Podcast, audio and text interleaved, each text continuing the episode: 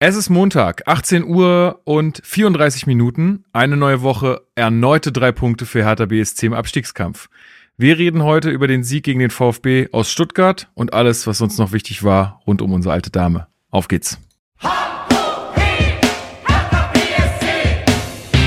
Hertha-Fans, das ist der Hertha Base Podcast mit Lukas Kloss und Marc Schwitzky. Das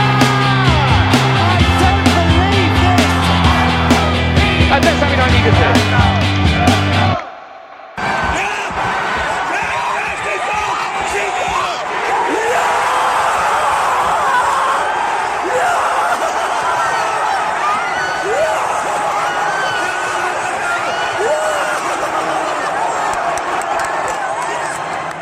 Und mit diesen Jubelstürmen ein herzliches Willkommen zum Hertha Base Podcast. Mein Name ist Lukas. Ich bin heute mal wieder euer Moderator dieser blau-weißen Fußballsendung. Wir besprechen hier jede Woche alles rund um Hertha BSC.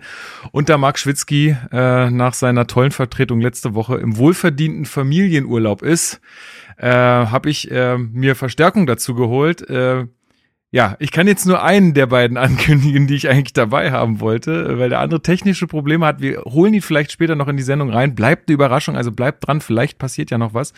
Ähm, aber ich möchte ganz herzlich begrüßen, Initiativen Steven, wie geht's der Stimme? Ja, es geht einigermaßen. Also, ich weiß nicht, ich glaube, beim Derby war es ein bisschen schlimmer, keine Ahnung. Man kann sich das ja im Nachhinein nochmal anhören. Ähm, ich weiß nicht, Stimme geht's mittlerweile. Heute Morgen war es schlimm.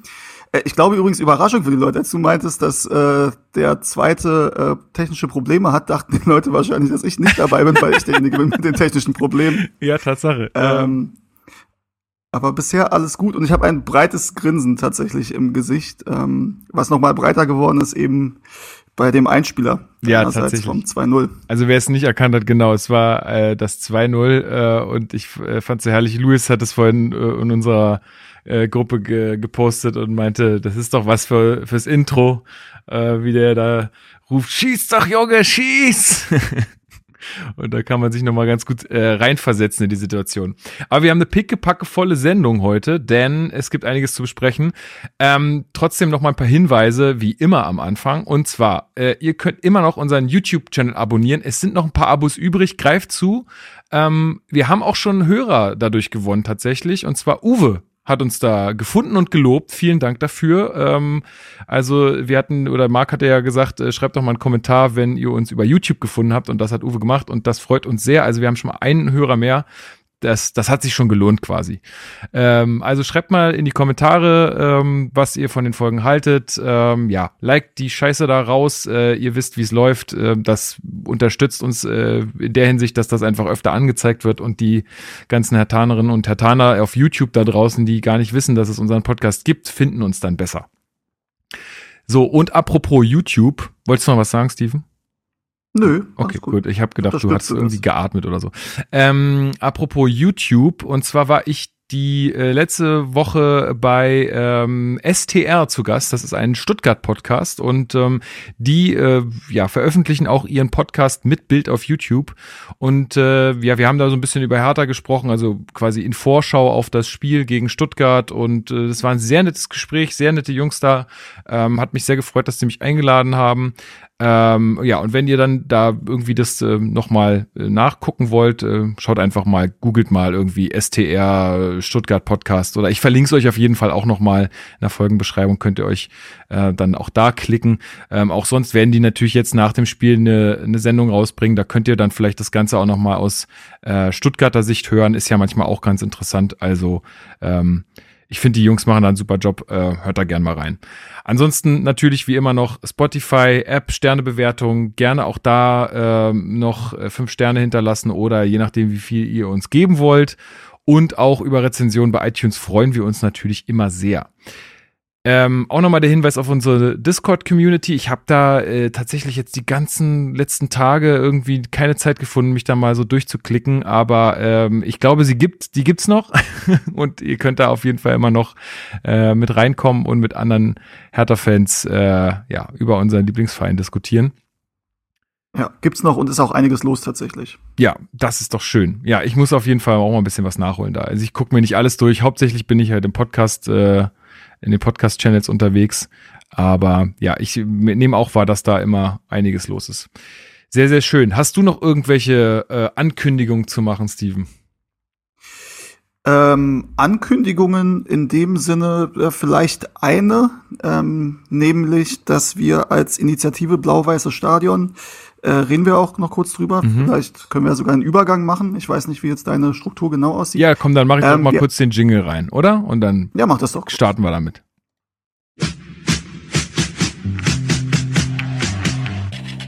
Hertha News. So, jetzt können wir loslegen, denn es gab ja eine oder zwei Infoveranstaltungen im Kugelblitz äh, von der Initiative Blau-Weißes Stadion. Ähm, ja, wo du auch beteiligt warst, Steven, jetzt kannst du erzählen, was du sagen wolltest. Ja, genau. Ähm, wir haben dort zwei Veranstaltungen gemacht. Ähm, du warst ja auch bei einer dabei. Mhm. Die zweite war sogar noch mal deutlich besser besucht. Ähm, das hat natürlich keinen Zusammenhang mit dir, aber da war nochmal deutlich mehr los. Also, ähm, also doppelt so viele Leute und auch eine sehr bunte Zusammensetzung, was die Runde angeht. Also was von aktiver Fanszene über äh, Henry war da, von Darmwahl, diverse andere Leute, auch ein ähm, ja, ein, ein langjähriger Hertha-Fan, den ich dort das erste Mal gesehen habe, der auch ein Trikot da war. Ähm, und der dann meinte, was ich äh, sehr süß fand, dass äh, er es super findet, dass er die Leute, die er sonst immer hört, ähm, jetzt auch mal mit Gesicht sieht. Ähm, also meinte damit Henry und mich, ähm, was mich natürlich sehr freut, weil ich finde das auch irgendwie immer ähm, ja super, wenn also in meinem Kopf sind halt der Großteil der der Hörer und Hörerinnen sind halt maximal so alt wie ich beziehungsweise eher noch ein bisschen jünger. Und das ist dann immer sehr cool, finde ich, wenn du auch von Leuten hörst, die 50, 60, 70 Jahre alt sind und seit Ewigkeiten zu Hertha gehen, dass sie das hören und das cool finden. Ähm, das hört man immer sehr gerne. Ähm, die Infoveranstaltung an sich ähm, hat uns sehr viel Spaß gemacht. Das Feedback war ähm, positiv. Wir haben alle möglichen Fragen, so gut es geht, beantwortet. Und für diejenigen, die nicht dabei sein konnten und gerade auch ähm, ja für die, die vielleicht nicht in Berlin wohnen oder für die es jetzt nicht so möglich ist, unter der Woche um 19 Uhr mal in Wedding zu fahren, werden wir auch noch eine virtuelle Infoveranstaltung anbieten. Ach, cool. Ähm, ja, wir haben noch keinen genauen Termin, wir werden es aber rechtzeitig bekannt geben auf unseren Kanälen. Es wird wahrscheinlich nicht vor dem Wochenende des Mainz-Spiels stattfinden. Also Mainz ist am 7.5. Also ab der Woche 9., dann irgendwie in diesem Zeitraum. Wir werden es nochmal genau bekannt geben, weil das äh, müssen es ja auch ein bisschen organisieren und haben auch noch andere Sachen. Das kriegen wir einfach vorher nicht hin. Aber es wird auf jeden Fall eine noch geben, die wir dann virtuell durchführen werden. Cool. Und äh, also du hast jetzt schon gerade gesagt, wie es für dich war, aber was nimmst du jetzt von diesen beiden Veranstaltungen so hauptsächlich mit? Also was was war so, wo, wo du sagst, dass das das hast du nicht erwartet oder das oder das war besonders Thema oder irgendwie sowas? Ja, also komplett überrascht hat mich jetzt ehrlich gesagt nix, ähm, weil wir ja vorher auch schon mit vielen Leuten drüber gesprochen haben. Wir wussten natürlich auch, dass die, also der Standort, ich will jetzt nicht nochmal alles ausholen, wir, wir haben es ja auch im letzten Podcast nach dem Derby ähm, genau also im vorletzten Podcast, im letzten, wo ich dabei war, relativ ausführlich besprochen. Also da gerne nochmal reinhören. Ähm, das will ich jetzt nicht alles nochmal wiederholen.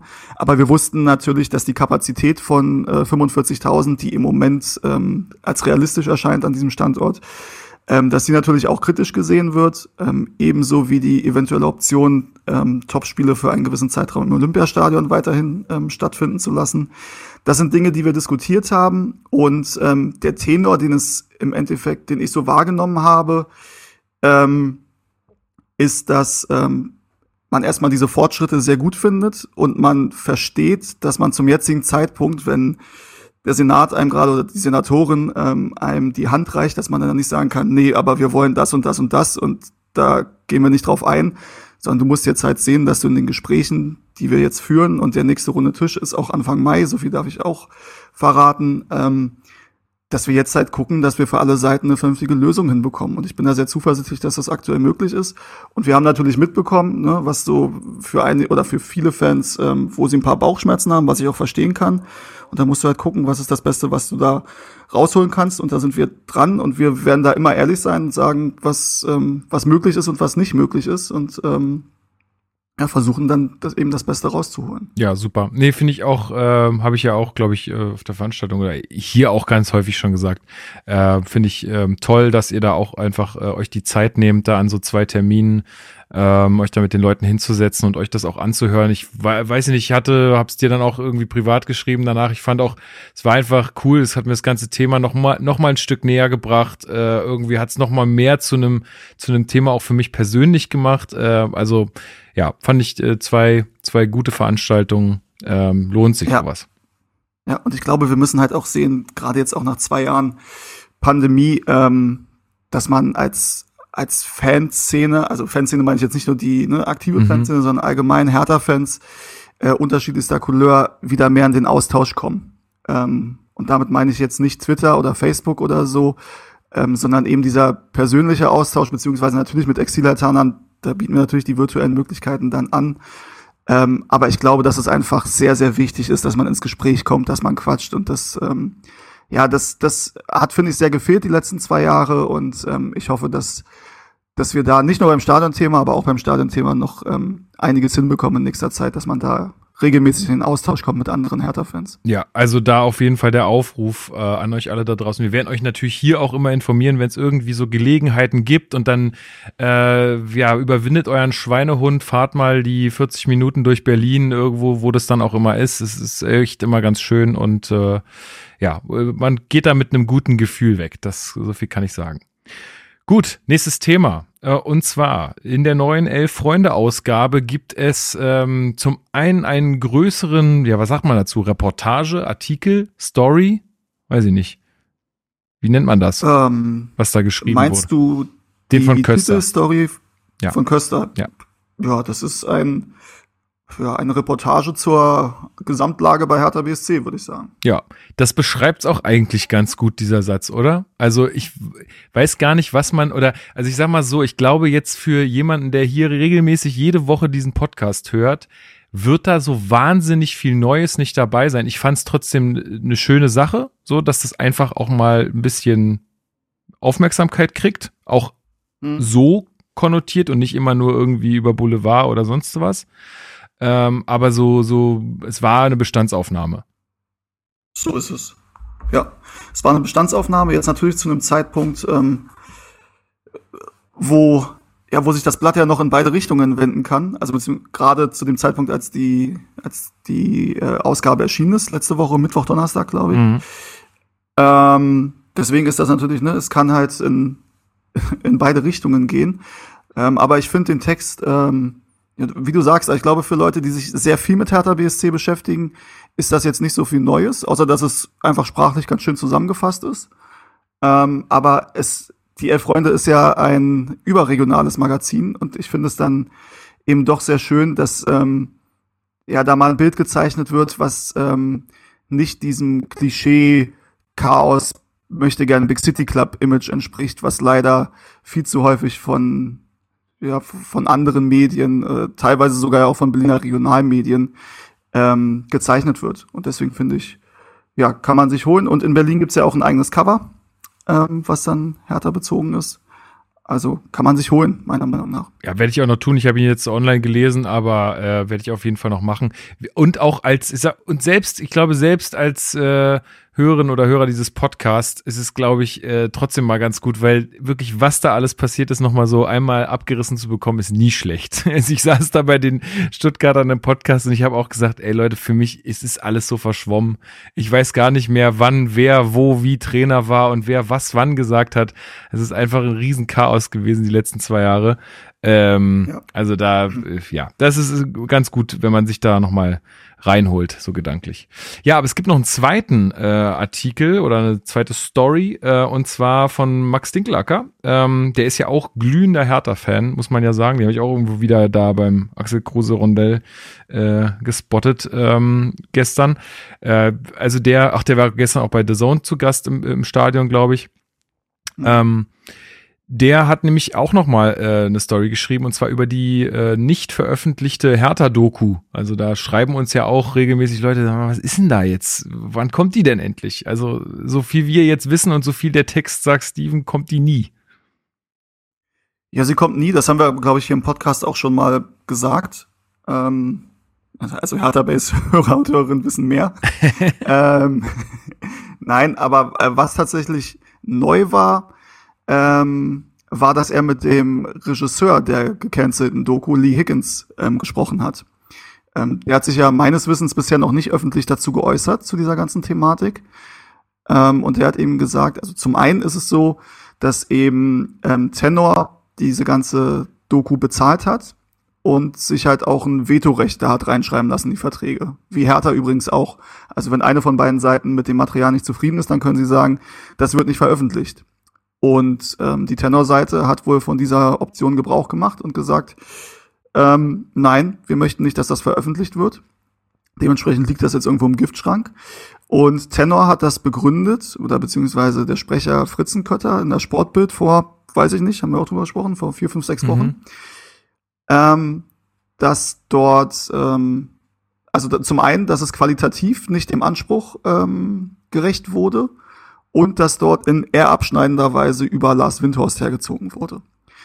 Und mit diesen beiden Vorwürfen wurde dann auch äh, Lee Higgins ähm, konfrontiert Gut, er wird jetzt, also ne, den Vorwurf der Qualität, ähm, da würde er jetzt natürlich nicht sagen, ja stimmt, die Qualität war jetzt wirklich nicht so der Knaller. Ähm, allerdings muss man auch sagen, Lee Hickens, ähm, da kann ja auch seine, seine Erfolge und seine, seine Arbeit der vergangenen Jahre, die sprechen ja einfach für sich. Eben. Also ich ähm, guck gerade diese, diese Leads-Doku und es ist, also mhm. ich kann mir nicht vorstellen, es müsste ja rapide viel schlechter sein ähm, dass, dass das in irgendeiner Art und Weise dann den Ansprüchen nicht genügt. Ich glaube, das ist eher so ein Sprech für, ja, wir müssen uns irgendwas ausdenken, dass wir das ja, nicht für. Der hat ja auch schon, er hat ja auch schon diverse Preise bekommen für seine Dokumentation, für seine Arbeiten. Ähm, und also insofern das Argument, dass die Qualität nicht gut ist, das kann man, glaube ich, wirklich zur Seite wischen in meinen Augen. Und dann gibt es eben noch den Punkt, dass dort in eher abschneidender Weise über den Investor gesprochen wurde, also über Lars Windhorst. Und auch mit diesem Vorwurf wurde er konfrontiert.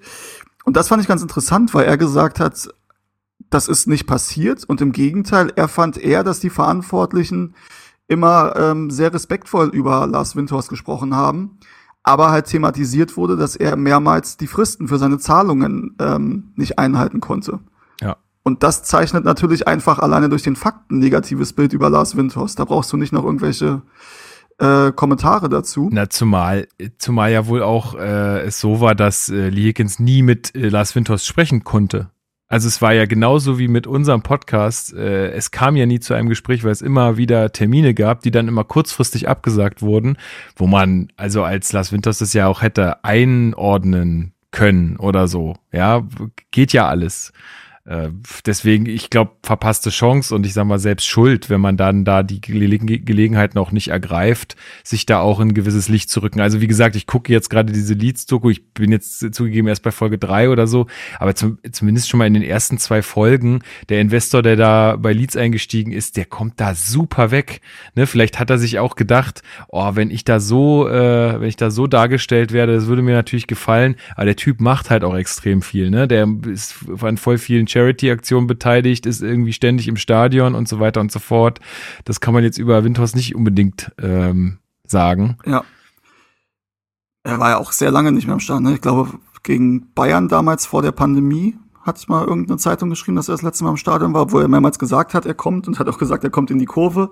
Glaube ich aktuell eher nicht, auch wenn es ein witziges Bild wäre mit dem Spruchband, was da drüber hängt. Ja. Ähm, Übrigens, der Regisseur heißt Lee Hicken. Ich habe die ganze Zeit Lee Hickens gesagt, oh, sorry. Also ja. ohne S, Lee Hicken. Ähm, und noch eine Sache, ähm, weil wir, als wir das gesagt haben, dass Lars Windhorst ähm, mehrmals uns abgesagt hat, oder beziehungsweise dass er eingeladen war und dann eben doch nicht gekommen ist, das sollte übrigens ja auch nicht so rüberkommen, wie wir stellen jetzt den Anspruch, dass Lars Windhorst in den Podcast kommt. Überhaupt nicht. Also wenn Lars Windhorst kein Interesse daran hat, kann ich das absolut nachvollziehen, ist völlig okay. Problematisch finde ich, wird es dadurch, wenn man sagt, ja, auf jeden Fall, und man macht einen Termin aus und dann sagt man irgendwie ein paar Tage vorher ab, macht einen zweiten Termin und dann läuft das drei, vier Mal so und irgendwann denkt man natürlich, ja, okay, dann können wir es auch sein lassen. Na so mal, also, sagen, okay. Okay. Ja. Hat es irgendwie für jemand falsch verstanden? Ich hoffe nicht, also, weil ich habe also jetzt mal ohne Spaß, ich habe Urlaub dafür genommen, irgendwie den Tag, ja, habe alles vorbereitet und so, wir haben uns schon Gedanken gemacht und so und dann kommt halt irgendwie kurzfristig wieder die Absage, okay, haben gedacht, naja, viel beschäftigter Mann, alles gut, passiert. So, nächster Termin, wieder das gleiche. Nächster Termin, wieder das gleiche. Und dann habe ich gesagt, komm, es ist mir zu blöd. Ja, dann, dann halt nicht. Ja, zumal, ähm, also dann kann man auch noch sagen, ja, wenn es bei so einem kleinen Podcast macht, der Typ hat wahrscheinlich auch andere Termine, das ist ne, okay. Aber wenn das dann auch in der Doku so ist, ähm, wo er ja, ne, also seine Firma bezahlt das zum großen Teil und er da auch mehrmals kurzfristig, so wie es Lichiken sagt, die Termine sausen lässt, zusammen dazu mit den äh, Zahlungsfristen, die er nicht einhält, zeichnet halt jetzt nicht das Bild von einem sehr zuverlässigen Partner. Ja, was jetzt nicht heißt, dass auf Hertha-Seite da alles super gelaufen ist, natürlich nicht, haben wir hier mehrmals drüber gesprochen. Aber ja, das fand ich dann schon interessant und ähm, fand ich ganz interessant, dann halt zum ersten Mal den betreffen, betroffenen Regisseur darüber reden zu hören. Tatsache. Ja, also ich finde es auch weiterhin nicht klug. Äh, ich glaube, das, also das wird auch, glaube ich, in dem Artikel so ein bisschen äh, beschrieben, dass selbst sag ich mal, nicht unbedingt nur positive Bilder von dem Verein dann, dass die selbst irgendwie eine Verbindung schaffen können. Ja, also ich mhm. meine, allein Sunderland Till I Die, ja, das ist der, der Club, das war ja eine Katastrophe. Aber ich habe ich hab mich irgendwie mit dem verbunden gefühlt auf einmal. So, diese Dokus schaffen das halt einfach, dass du da Emotionen siehst, mal ein bisschen tiefer reingehst und gerade auch, was du jetzt meintest, auch bei dem Artikel von der Elf Freunde, das ist ja überregional. Da gucken Leute einfach, die Fußball mögen, gucken da auch mal rein und können dann vielleicht auch härter vielleicht mehr abgewinnen als vorher ja. oder kriegen zumindest mal einen Einblick, äh, als irgendwie mehr Einblick als eine Bildschlagzeile so. Ja, du hättest halt einfach mal wirklich ein Bild zeichnen können, was Hertha BSC als Verein ist. So muss man ja sagen, also schlechter als das öffentliche Bild der letzten Jahre kann es ja eigentlich nicht werden. Insofern hast du ja mit so einer Doku nichts zu verlieren. Und wenn dann noch alle Beteiligten sagen, also außer Lars Windhorst, dass das super ist und die ja. Bilder sind richtig krass und er meinte ja tatsächlich, das ist das Beste, was er bisher gedreht hat, ähm, dann ist das einfach unfassbar schade, dass wir das niemals sehen werden. Und auch Lars Windhorst wieder, ne, dieses Thema, dass er schlecht beraten ist. Ich meine, selbst wenn er dort unfair behandelt worden wäre, dann kann er das doch für sich stehen lassen und sprechen lassen und sagen, naja, also guckt mal, wie unprofessionell dieser Verein ist, so äußern sie sich über den Typen, der 374 Millionen reingesteckt hat. Aber jetzt sieht er halt aus wie die Heulsuse, sorry, die nicht mit Kritik umgehen kann und deswegen da den Stecker zieht. Ist so. Ah, hast du komplett recht, ja. Ganz genauso. Also ich hätte auch eher erwartet, dass man das dann irgendwie von seiner Seite versucht, irgendwie einzuordnen oder so. Aber da duckt man sich lieber weg. Aber ich sehe da die nächste Initiative, ne? Das haben, haben wir ja schon mal so ein bisschen anreißen lassen. Das ja. kriegen wir hin. Ja. Gut, ähm, organisieren das Material. genau. Und machen 800 Stunden Screening. das wird geil. Kündigen wir unsere Jobs und los geht's. Dann machen wir so Crowdfunding. Ey, da, da würden wir bestimmt Geld für äh, gesammelt kriegen. Ganz sicher. Okay, dann äh, lassen wir es aber dabei äh, bewenden. Lest euch das gerne durch. Äh, ist zwar hinter der Paywall, aber auch da, ähm, es lohnt sich, ähm, die elf Freunde da auch mal zu unterstützen oder zu abonnieren. Ähm, schaut da mal rein, gibt auch so ein ähm, Testabo, da könnt ihr dann mal so ein bisschen gucken, was euch da so erwartet und vielleicht ähm, findet ihr das ja geil und dann äh, könnt ihr auch noch weiter abonnieren. So, dann kommen wir mal so ein bisschen zum Sportlichen erstmal. Und zwar haben wir äh, die ähm, schlechte Nachricht zu, zu, überbringen, werdet ihr schon alle mitbekommen haben, aber Klünter hat sich erneut verletzt. Schulterverletzung im Training ist mit äh, irgendeinem U19-Spieler zusammen gekracht. Äh, wie heißt der? Woll, Wollen, irgendwie sowas? Ja. Äh, Wollschläger hätte ich jetzt gesagt. Ja, genau. Der wird so gewesen sein. Irgendwie sowas. Kann ich, ja, ich, also wie gesagt, ich bin da nicht so tief drin, was die U-Mannschaften angeht. Da müsste man den Herrn Schwitzky fragen. Luca Wollschläger. Genau, mit dem ist er zusammengekracht, ist wohl auch ein ziemlicher Hühne und äh, ja, jetzt äh, Schulterverletzung zum äh, Saison aus. Ich glaube, den hätten wir jetzt auch so schnell nicht mehr wiedergesehen, außer uns brechen jetzt die Spieler alle weg, oder Steven? Ja, wahrscheinlich nicht. Ich bin übrigens gerade am überlegen, es gab doch mal einen Amadeus, Weilschläger hieß der. Sorry, egal. Ein Amadeus Weichschläger gab es auch mal bei Hertha. Das war jetzt Luca Wollschläger. Ähm, ja, tatsächlich muss man sagen, ähm, er spielt da keine Rolle. Ja. Ähm, bei Felix Magath war er, glaube ich, auch noch nicht im Kader. Auch bei Taifun Korkut hat er keine Rolle gespielt. Ähm, was man halt nur sagen muss, wenn Pekarik ausfällt, dann wird's echt eng. Das ist es halt, ne? Ja. Gut, aber dann kommen wir doch mal auch zum nächsten Thema, weil ich glaube, mehr da, äh, dazu einfach nicht zu sagen. Äh, und zwar Bobic plant den nächsten Umbruch. Ähm, er hat angekündigt am Donnerstag, dass es einen nächsten großen Umbruch im Profikader geben wird. Ähm, ist jetzt nicht so wahnsinnig verwunderlich, ehrlich gesagt. Also er hat äh, wörtlich gesagt, ich zitiere, der Verein stecke letztlich in einem Teufelskreis aus hohen Erwartungen, öffentlichen Störgeräuschen, sportlich enttäuschenden Hoffnungen. Ähm, enttäuschten Hoffnungen und vielen personellen Wechseln. Damit hat er aus meiner Sicht komplett recht. Ähm, ja, was sagst du dazu, dass er jetzt sagt, okay, wir, wir müssen wieder einen Umbruch starten nach dem Umbruch, nach dem Umbruch? Ja, das ist dann der, der zweite Umbruch, wo die, wo die ehemaligen Verantwortlichen sagen, also ich meine, jetzt ich spreche jetzt auf Paul Dardai und Arne Friedrich an, dass das eigentlich zu viel ist. Also schon im letzten Sommer der Umbruch haben sie ja gesagt, das ist zu viel. Beziehungsweise da haben sie schon gesagt, der Umbruch vorher war zu viel. Du hast recht, das ist jetzt der, der dritte Umbruch, der da eigentlich zu viel ist.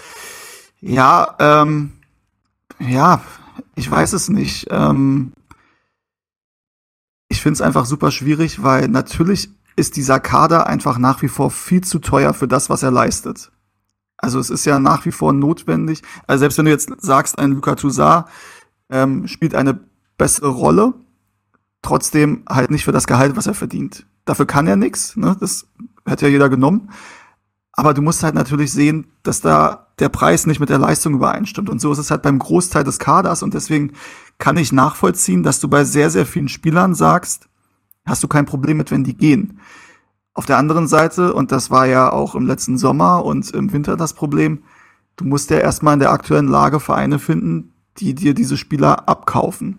Also die dir idealerweise noch ein bisschen Ablöse dafür zahlen und auch bereit sind, ähm, den Spielern dann eben Gehälter zu zahlen. Und die Spieler müssen auch bereit sein, dahin zu gehen, in dem Wissen, dass die meisten Spieler wahrscheinlich schlechtere Verträge kriegen, als die, die sie hier haben. Ja. Weil empfohlen für höhere Verträge und die Verträge bei uns stammen ja noch zu großen Teilen aus Vor-Corona-Zeiten, also gerade die, die eben zu teuer sind. Das wird eben schwierig, denke ich. Ähm, dazu haben wir, glaube ich, zehn verliehene Spieler, die ähm, zwar nicht alle zurückkommen, ne? bei einigen greifen ja Kaufverpflichtungen. Ähm, bei Oma Alderete ist es zum Beispiel so, meines Wissens. Mhm. Ähm, aber viele davon werden zurückkommen. Ähm, bei Jordan zum Beispiel, der ist ja Pokalsieger geworden, auch in Belgien, da würde ich mich drüber freuen. Ähm, aber erstmal werden da einige wieder auf der Matte stehen, ähm, die für Bobic wahrscheinlich in seinen Zukunftsplanungen keine Rollen mehr spielen. Ja, wer, wer könnte das denn sein? Wollen wir mal einmal ganz kurz, nur ganz schnell, nicht, dass wir uns jetzt da lange dran aufhalten, aber wer, wer, also aus, aus, kannst ja, wir können ja mal sagen, äh, raus oder rein sozusagen, wer glaubt, wer, ja, wo wir glauben, der könnte vom Umbruch betroffen sein. Fangen wir mal an mit Alexander Schwolo. Ich würde sagen, raus. Es klingt hart, aber ähm, ja. Ich wollte jetzt nur ein Wort finden, was irgendwie catchy ist. Das soll jetzt nicht so, ne? Also äh, reden wir über unsere Meinung oder reden wir über das, was wir denken, was Bobic denkt? Hast du verstanden? Ich habe das verstanden. Ich überlege gerade noch, was ich dazu sagen will. Ähm, lass uns das äh, versuchen zu antizipieren, was Bobic denkt. Ähm, ich denke, dass er Boah. okay, es wird doch ein bisschen länger. Es ist nicht so leicht. Okay, nein, wir, wir, machen schnell. Okay, ich sage, er kann eher gehen, weil du kaufst ja keinen zweiten Torwart Christensen für drei Millionen, wenn du der Meinung bist, der bleibt zweiter so, Torwart. Dann haben wir Christensen nämlich auch schon abgehakt. Der bleibt auf jeden Fall. Jahrstein wird aufhören. Nö, Jahrstein hat noch ein Jahr Vertrag und ich denke, es wird er Okay, oder wird er erfüllen, aber wird wahrscheinlich kaum eine Rolle spielen, außer irgendwas passiert. Äh, Blödes oder er muss halt wirklich ja. eingreifen. Marcelotka geht, stand jetzt. Ähm, Körber, Pff, keine Ahnung, spielt keine Rolle. Ich, nee, ich glaube, wenn Körber, wenn Körber irgendwie ein Angebot bekommt, hat er, glaube ich, Interesse daran zu gehen. Ja, Niklas Stark. Das wird ja hier für ihn nichts. Geht auf jeden Fall. Niklas Stark geht auf jeden Fall, ja. Kempf bleibt. Dardai, pff, schwierig. Ich glaube auch eher, dass er bleibt. Also. Ich glaube tatsächlich, dass Bobic den verkaufen würde. Ja? Einfach aus familiärer Abneigung oder was? Das will ich ihm jetzt so nicht unterstellen, aber ähm, spielt halt auch keine Rolle, ne? Ja, gut, bisher nicht. Da haben, würde ihn nämlich. gerne behalten. Ja. Ich glaube aber, dass Bobic sagt, Okay, nee. okay. Weil da sind wir bei der nächsten Personalie. Boyata äh, hat ja auch verlängert, äh, hat ja auch noch Vertrag bis 25, glaube ich. Mhm. Ähm, ja, aber was machen wir mit dem? Also, weil wenn der geht, brauchen wir halt mehr Leute in der Innenverteidigung. Aber ich glaube, er bleibt eher, ne? Ich glaube auch, er, bleibt. Wobei meine Meinung dazu dürfte bekannt sein. Ja, meine auch. Äh, Linus Gechter bleibt. Mittelstädt, hm, Bleibt. bleibt. Björkan bleibt auch. Marvin Plattenhardt. Pff, jetzt gerade ist er schon wichtig, ne? Äh, Kommt auch ein bisschen drauf an, was für einen Vertrag er hat, ne? Aber, also was er verdient. Er hat noch ein Jahr Vertrag. In der Sportbild war er auf der Streichliste. Ähm, aber ob die einfach auch gewürfelt ist oder ob da mehr dahinter steckt, weiß man natürlich nicht. Ähm, aber Björkan hat jetzt auch noch nicht gezeigt, dass er diesen Job ähm, als Nummer eins Linksverteidiger Korrekt. ausführen kann, muss man ehrlich sagen. Das ist korrekt. Kommen wir noch zu. Dann Lukas Klünter geht. Pekarik Ja. wird gehen. Ähm, Ich glaube, vermutlich. Pekarik kann sein, dass er noch mal um ein Jahr verlängert. Echt, ja? Ja. Na, okay, gut. Toussaint wird bleiben, vermutlich. Ich, ich sage, wenn es irgendjemanden gibt, der dafür ein bisschen Geld auf dem Tisch legt, dann geht er. Okay. Santio, äh, Santiago Ascasiba bleibt. Bleibt. Suat Serda, Bleibt. Eckelenkamp, Bleibt. glaube ich auch. Darida geht. Ich glaube, er bleibt. Wenn jemand wirklich ein Angebot macht, Er ist halt ein solider Backup-Kaderspieler, der mit auch wahrscheinlich nie Unruhe machen wird, ne? Ja, okay. Äh, Jonas Michelbrink bleibt. Ja, keine Ahnung. Boateng geht, hört auf nach der Saison. Der ist durch. Ja. Äh, Ja. Maolida hat er selber geholt, wird nicht gehen. Allein schon. Nee, glaube ich auch nicht. Anton Kade wird auch bleiben, Marco Richter wird auch bleiben, vermutlich. Ja. Kilian Enzona wird auch bleiben. Dong Jun Lee hat er auch selber geholt, wird auch erstmal bleiben. Stefan Jovetic wird gehen, vermutlich, oder weiß ich nicht, aufhören oder keine Ich Ahnung. glaube, der bleibt. ja? Noch ein Jahr Vertrag, das macht er. Ja, Okay. glaube ich schon. Der Wieselke, das Der- eher, so ein Ja, ist Streichkandidat. die Frage, ob es jemanden gibt, der ihn. ja, Aber wenn es ein Angebot gibt, wird Bobic ihm keine Steine in den Weg legen. ja, und Ishak Belfodil würde ich auch sagen, dass er eher bleibt. Denke ich auch. Ja, jetzt weiß ich gar nicht, wie Belfodil steht übrigens nichts zum Vertrag. wie viel, wie viel, äh, wie oft wir jetzt gesagt haben, dass die Leute gehen werden. Also so wahnsinnig viele, naja, wahrscheinlich fünf, sechs Spieler oder sowas. Da waren jetzt aber auch nicht die verliehenen Spieler mit drin, ne? Richtig. Gut, aber du hast ja jetzt einen vollen Kader, ne? Also, das ist ja ein voller Kader, den wir jetzt gerade genannt haben. Ja, ja, klar. Also deswegen, das ist ja, da müssen ja dann wirklich noch einige weg, wenn da, Ja. deswegen. Ja. Also ich glaube, man kann das ganze Thema nochmal zusammenfassen. Ähm, schon wieder ein Umbruch ist schwierig. Auf der anderen Seite, dieser Kader hat jetzt auch nicht dafür geworben, dass der so größtenteils zusammenbleiben muss. Schwierig wird es halt nur dann, wenn Umbruch heißt, wir verkaufen alles, wofür irgendwie Angebote kommt, egal ob die in der Vergangenheit Leistung gebracht haben oder nicht. Und danach gucken wir mal, ob wir dafür Ersatz finden und wenn nicht, haben wir halt Pech Ja, gehabt. ich glaube, so war es nicht gemeint. Ich glaube, äh, der Umbruch, ich, der ist doch unweigerlich. Also ich meine, wir wollen doch auch alle, dass es, dass was anders wird und das, allein das wird schon ein großer Umbruch. Äh, Das, äh, mit so kannst du ja nicht weitermachen. Und ich weiß jetzt nicht genau, was Umbruch bei Bobic genau bedeutet, aber ich glaube nicht, dass das jetzt irgendwas äh, äh, Harakiri-mäßiges ist, sondern dass es schon äh, eine große Umstellung wird im Kader, aber dass es jetzt auch nicht äh, irgendwie über alle Maßen. Ja, äh, muss halt ehrlich sagen, nach den ersten zwei Transferperioden, die er verantwortet hat, bin ich da jetzt eher skeptisch, muss ich sagen. Gut, wir werden sehen. Also ich, Ja. ich, ich, ich glaube, es muss halt einfach passieren. Es, ist, es bleibt gar keine andere Wahl. Okay.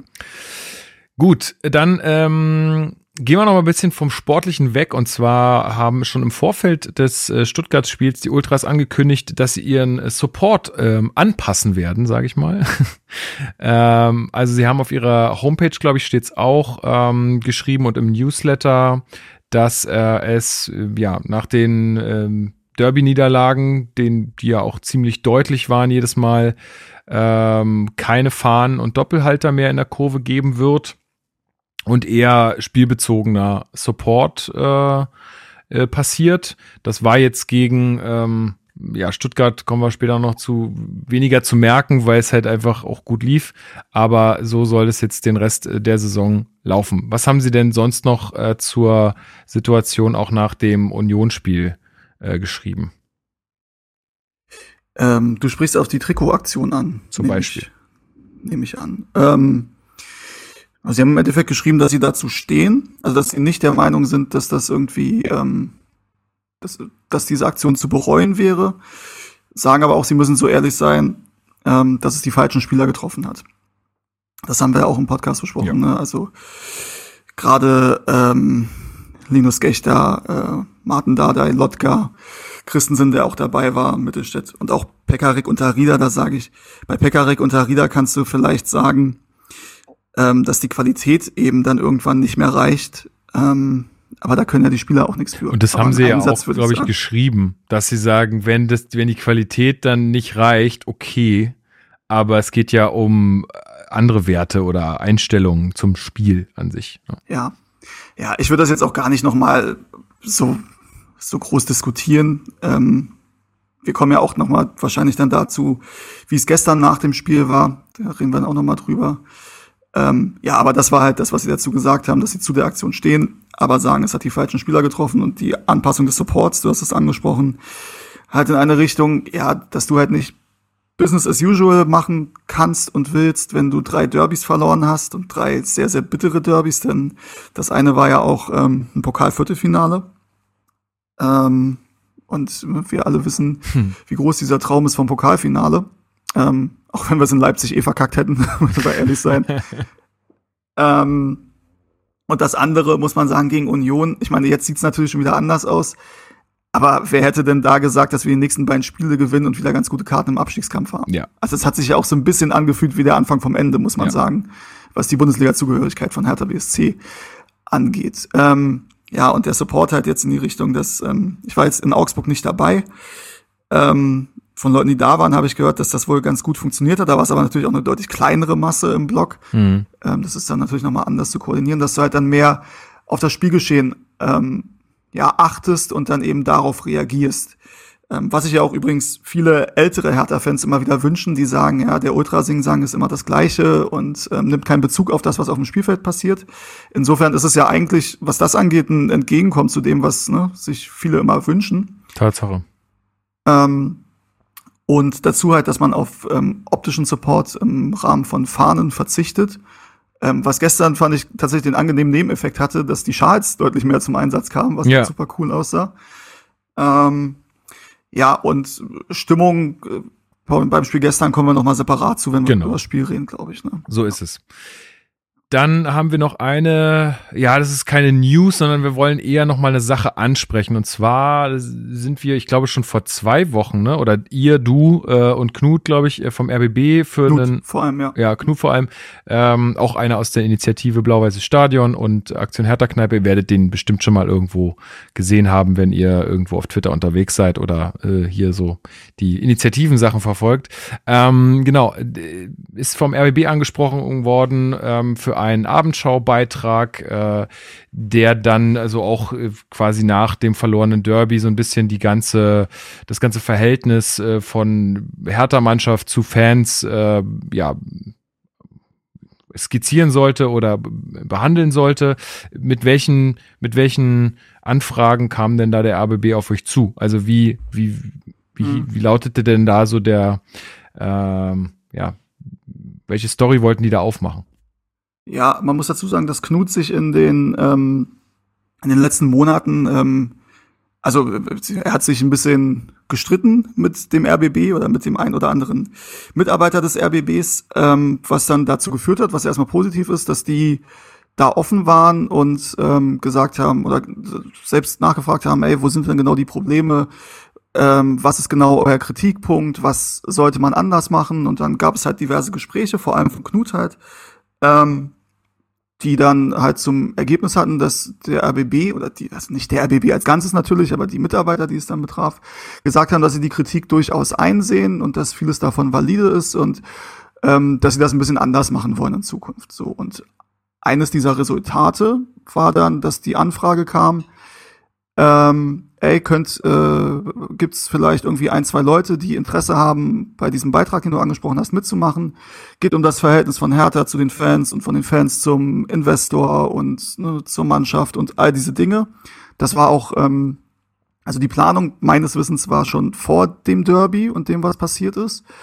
Ähm, und dann haben wir uns halt bemüht, ähm, ja, dass wir dafür jemanden finden und der das dann halt in unseren Augen reflektiert einsortieren kann. Ähm, und das kann man ja, glaube ich, sagen, wer das war, mhm. oder? Ja, klar. Ähm, ja, das war Lukas äh, Beermann. Ich weiß, nicht, im Podcast war er, glaube ich, noch nicht. Nee. Aber, aber er schreibt auch, ab und zu. Nee, er war mal Hertha Base äh, Redakteur. So, ich glaube okay. mittlerweile nicht mehr, aber ist ein Freund des Hauses, so würde ich sagen. Ein Freund des Hauses, genau. ähm, und er war dann da und ähm, ich habe mich auch noch mal mit ihm äh, abgesprochen, weil er noch ein paar Fragen hatte zu Aktion Hertha Kneipe und Schadeninitiative und so weiter, weil das da halt mit einbringen wollte, ähm, um halt auch positive Aspekte zu nennen oder auch andere soziale Sachen. Ne? 1892 hilft und spendet Becher rettet Leben und alle diese Dinge und ähm, das Engagement vieler, vieler Hertha-Fans. Ähm, und er war dann bei diesem Beitrag und die haben mit ihm gedreht und er hatte da ja, mehrere Minuten gesprochen und das alles genannt. Und aus diesen mehreren Minuten ist dann ein Satz ähm, im RBB-Beitrag gelandet, ähm, nämlich der, dass er die Szenerie nach dem Derby mit den Trikots relativ bedrohlich fand und sich so ein bisschen Sorgen macht, was denn passiert, sollte Hertha BSC wirklich absteigen. Das war der Nur einzige Satz. Ja, Dafür ist er zum Olympiastadion gefahren Ja. und hat den, Ja. hat sich vorbereitet, hat irgendwie den da wirklich äh, Insights geliefert, wie er sich so fühlt, alles, was sie ja auch wollten. Sie wollten irgendwie einen differenzierten Beitrag machen. Es hieß auch, dass zwar diese Trikotaktion eine Rolle spielen soll, aber nicht der zentrale Punkt ist. Turns out, Ja, im Endeffekt war es ein komplett negativer Beitrag mit auch dramatischer Musik hinterlegt. Also es war so ein bisschen, wie du so vor zehn Jahren über Fans berichtet hast, wenn es hieß, ne, Ausschreitungen, Pyro und so weiter. Da gab es einen AD-Brennpunkt. So ein bisschen diese Zeit habe ich mich zurückerinnert gefühlt. ja. Ähm, dramatische äh, Musik da unterlegt, dann äh, nochmal eingespielt das Video vom Trainingsbesuch, dann sogar vom Derby 2019 in der Alten Das war Försterei. richtig wild. Also Ja. dann, sowas dann auch noch mal rauszuholen. Also da, sorry, da kann ich hier nicht mehr von einem differenzierten Beitrag sprechen.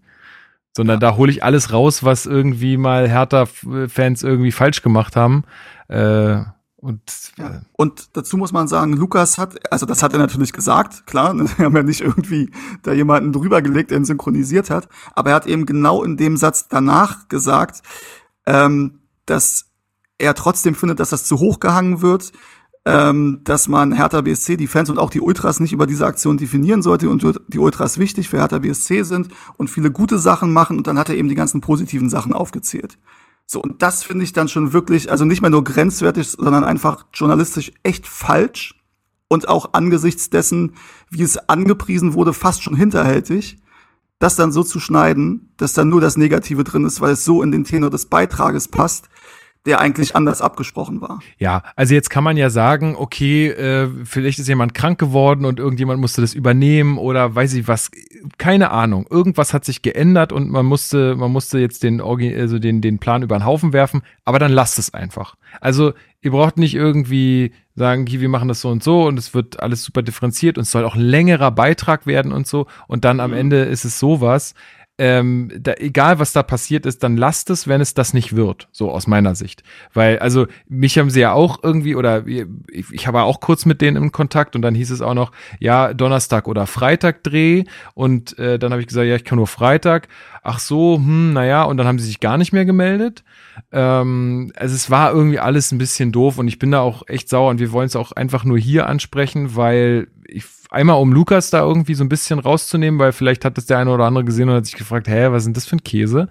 Ähm, um ihn da irgendwie so ein bisschen in Schutz zu nehmen und andererseits da auch mal einfach so ein bisschen zu zeigen, wie das abläuft. Und ich muss ehrlich sagen, ich, ich, ich, ich finde die Leute alle nett beim RBB, so die, wenn die anrufen und so sind die alle super freundlich und es ist, macht doch Spaß, sich mit ihnen auszutauschen. Aber ich werde da in Zukunft einfach wirklich vorsichtiger sein, was ich da erzähle oder was bei welchen Beiträgen ich da dabei bin, weil ich habe einfach keine Lust, dass sowas dann so zurechtgeschnitten wird, damit es am Ende wieder negativ dasteht. Ich möchte gerne, dass äh, auch die positiven Dinge erwähnt werden, denn davon gibt's genug.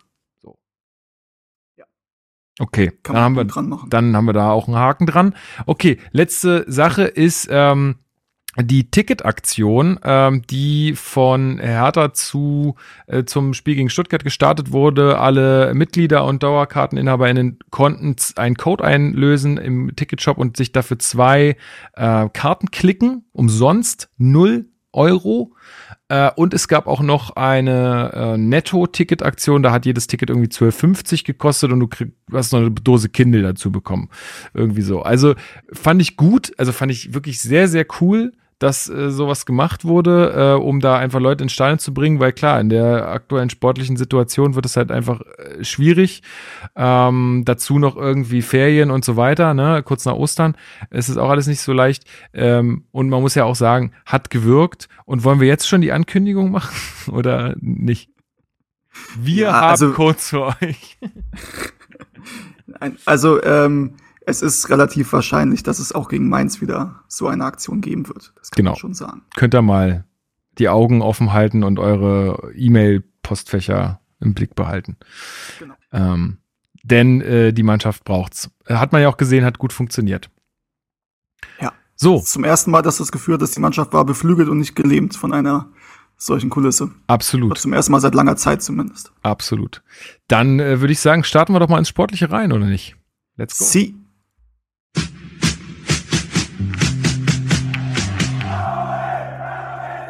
Spielanalyse. Ach, das macht so Spaß, über den Sieg zu sprechen. Wirklich. Ich konnte ja beim letzten Mal nicht dabei sein, aber ich habe richtig Lust. Ähm, aber wir müssen trotzdem noch eine Sache, die nicht sportlich ist, besprechen. Und zwar ganz am Anfang äh, des Spiels oder beim, beim Einlaufen der Mannschaften haben die Stuttgarter ja Pyro gezündet. Und was ich echt nicht verstehe ist, dann quatscht dieser Stadionansager da mitten in unsere Hymne rein. Ähm, Das habt ja. ihr nicht mitbekommen in der Kurve, ne? Nee, das habe ich nicht mitbekommen in der Kurve. Ey, das war so Ähm. ätzend, weil die müssen ja dann immer sagen, ja, bitte beachten Sie, dass das Abbrennen von Pyrotechnik Ja, ja. nicht erlaubt ist und alles voll in unsere Hymne rein. Ich denke mir so, sorry, aber es bringt halt einfach gar nichts. Als ob da irgendjemand sich dann denkt, ach ja, okay, ich wollte ihn gerade anzünden. Nee, ich steck ihn wieder weg. Es ist doch einfach Quatsch. Lass es doch Zumal bleiben. die, zumal die Dinger ja auch, also selbst wenn du sie dann, wenn du der Meinung bist, ah, okay, ist nicht erlaubt, sorry, ich mach wieder aus, äh, geht ja auch nicht. Also, Einmal das. Nee, ich meinte, wenn das noch gar nicht an ist. Aber egal. Äh, Ich Ja. find's halt einfach Also irgendwie, finde ich schade. ja, das wird wahrscheinlich eine DFL-Vorgabe sein, dass das gesagt werden muss. Dann warte doch die Ähm, 30 Sekunden noch. Ja, Also, gut, bin ich bei dir zumal. Also wie gesagt, du kannst es eh sein lassen, weil der Einfluss auf das Abbrennen von Pyrotechnik äh, oder diese Ansage hat 0,0 Prozent Ja. Einfluss auf das Abbrennen von Pyrotechnik. geht das wirklich ist völlig egal. Ja, es ist so. Übrigens äh, muss ich sagen, ist mir aufgefallen, also so, so sehr wie ja die ähm, Trikotaktion äh, medial behandelt wurde und auch ausgeschlachtet wurde teilweise, ähm, dass die Stadien seit drei Wochen oder die Kurven seit drei Wochen äh, mit Pyrotechnik erleuchten, das wird irgendwie gar nicht mehr oder kaum noch negativ behandelt. Also ich begrüße das ja bekanntermaßen. ähm, aber das hat sich schon ein bisschen geändert irgendwie. Ja, Trikot ausziehen ist das neue Bengalo, Bengalo abfeuern. So sieht's nämlich aus. Ja. Ähm, ja gut, also das wollte ich nur noch mal sagen, weil ich, mich hat's geärgert, weil ich fand's irgendwie irgendwie schade, dass dann irgendwie bei so einem Spiel, bei so einer Kulisse und dann quatscht der da rein. Fand ich doof. Ja. Okay, aber kommen wir mal zur Aufstellung, Steven. Was hat sich denn geändert im Vergleich zum Spiel äh, gegen Augsburg? In unserer Mannschaft. Im, Im Vergleich zu Augsburg hat sich geändert, dass äh, Marco Richter, der gelb gesperrt war, ersetzt wurde. Und wie ich es ehrlicherweise befürchtet habe, ähm, durch Wladimir Darida ersetzt wurde. Ich habe jetzt kein Problem mit Wladimir Darida, das soll jetzt nicht so rüberkommen. Aber ich bin halt kein Fan davon, A, mit ähm, Santi, Toussaint und Darida zu spielen, weil mir das zu viele ja, Mittelfeldspieler sind, die ja eher im Verhindern des Spiels ihre Stärken haben, als im Gestalten des Spiels. Ähm, und Darida halt auf den rechten Flügel, Serda auf den linken Flügel, auch wenn die natürlich immer sehr nach innen ziehen, aber da bin ich kein großer Fan von. Ähm, deswegen war ich jetzt erstmal, als ich die Aufstellung gesehen habe, war ich jetzt nicht sehr optimistisch. Ja, muss ich ehrlich Tatsache. sagen. Also mir ging's ähnlich. Ähm, ja, welche Alternativen hätte es noch gegeben, irgendwie was mit Mittelstädt äh, zu versuchen, also dann auf der anderen Seite sozusagen Mittelstädt einzusetzen und Serda dann rüber zu nehmen. Äh, war Maolida überhaupt im Kader? Der war gar nicht im Kader. So. Nee, meines Wissens war kein gelernter offensiver Flügelspieler im Kader. So, genau, das war das. Was natürlich auch eine Ansage ist. Ähm, Maxi Mittelstädt wäre natürlich eine Option gewesen, das stimmt. Ja.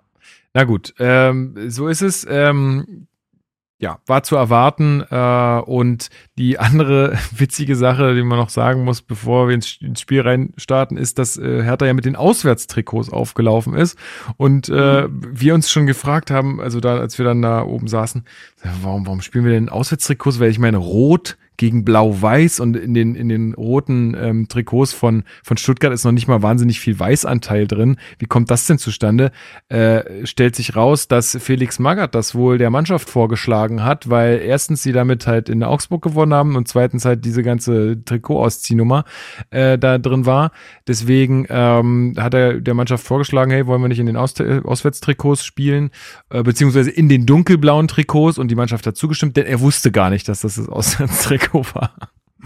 er hat auf der Pressekonferenz dann so nachgefragt, ach, ist es das Auswärtstrikot? Ja, okay. Also, der beschäftigt sich nur, wirklich nur mit den wichtigen Sachen. Das ist doch gut. Ja, aber tatsächlich, also, ist ja vielleicht ein psychologischer Schachzug, der in solchen Situationen durchaus was bringen kann. Und es sieht auch schicker aus, finde ich, als das Heimtrikot. Ja, das muss man sagen. Das ist richtig. Gut. Aber Problem ist, in Bielefeld werden wir damit wahrscheinlich nicht spielen können. Hm, ja, jetzt kenne ich die Bielefelder Trikots nicht. Aus, dem, aus dem Kopf. Bielefeld dunkelblau. Trikot 2022. Ja, das wird schwierig. Da werden wir wahrscheinlich in Rot spielen. Ja, gehe ich von aus. Weil das, das, also auch wenn da viel Weiß mit drin ist, das ist zu dunkel. Ja, das klappt nicht. Schade. Naja, gut. Äh, man kann nicht alles haben. Dann äh, starten wir doch mal rein ins Spiel. Und zwar äh, ging es ja fulminant los in der dritten Minute. Schon die erste Kopfballgelegenheit durch Kempf nach einer Ecke. Ähm, du warst ja auch in der Kurve. Äh, mhm. Das heißt, auch im Stadion, so wie ich. Äh, wir haben es jetzt nicht am Fernseher verfolgen können. Wir haben uns noch die Highlights angesehen. Äh, ich mhm. hatte einen ganz guten Blick, weil ich auf der Mittellinie im Oberring saß in der Gegend gerade. Aber äh, du hattest da wahrscheinlich äh, etwas schlechtere Sicht. Ja. Ähm, ja, also aber erstmal erste Ecke, glaube ich, direkt von Plattenhardt und dann gleich eine gute Kopfballgelegenheit. Also ging schon los und auch das hat ja so ein bisschen dann schon die Stimmung angeheizt. Äh, hatte ich zumindest das Gefühl. Also, dass alle da schon gemerkt haben, hey, ja. geht, geht gleich gut, gut los.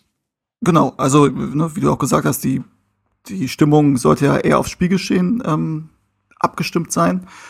Ähm, und die Mannschaft hat halt gut begonnen. Das hat natürlich geholfen. Ähm, Wenn es jetzt ein Start gewesen wäre wie gegen Union, wo du ja von Anfang an eigentlich hinten drin standest und Glück hattest, dass es nicht schon, ähm, dass du nicht schon viel früher einen Gegentreffer kassierst, war es hier halt komplett anders. Ähm, wie du sagst, in der Kurve ist jetzt schwierig zu sagen und gerade das war ja auf das, äh, auf die, aufs Marathontor. Mhm ähm, in der ersten Halbzeit hat der Hertha gespielt. Das ist dann natürlich schwierig zu sagen, aber es sah gefährlich aus. So, ja, es war auch gefährlich, äh, definitiv. Ja. Also äh, ja. war, eine, war eine gute Ecke. Ähm, aber es soll ja dann gleich in der vierten Minute schon weitergehen. Und zwar das 1 zu 0 durch Davy Selke nach mhm. äh, wunderschöner Flanke von Marvin Plattenhardt. Glaubst du, dass das so gewollt war oder hat er einfach mal auf gut Glück reingeflankt? Ich glaube tatsächlich, dass das so gewollt war. Ähm, weil das, sowas macht er ja tatsächlich häufiger. Ja. Ähm, man muss auch sagen, er hat vorhin eine ganz gute Bewegung. Also mhm. ich weiß jetzt nicht, wer sein Gegenspieler war in der Szene, aber geht da ganz gut vorbei. Und natürlich auch sagen muss, als Gegenspieler, das ist Marvin Plattenhardt, stell ihm seinen linken Fuß zu und mach ihm nicht die Seite auf, mit, äh, mit der er damit links flanken kann. Ähm, aber trotzdem hat er das ganz gut gemacht. Also zum einen die Bewegung und dann die Flanke war natürlich richtig, richtig gut. Ähm, Selke antizipiert es auch gut, muss man ehrlich sagen. Ähm, geht dann da gut rein. Ist immer, finde ich, ein bisschen schwierig zu sagen, ähm, wie schwer der dann eigentlich ist. Aber so ein Ding kann auch, ähm, kann auch locker mal drüber gehen.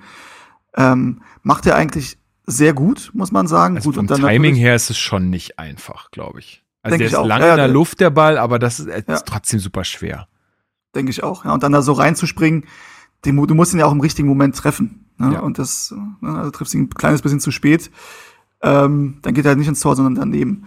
So, und dann war natürlich großer Jubel weil man dachte, oh, es geht aber richtig gut los hier. Boah, ey, ich bin so durchgedreht, ey. Und dann, als ich dann gesehen habe, dass die Fahne oben ist, oh, ist alles so ja. in mir zusammengefallen.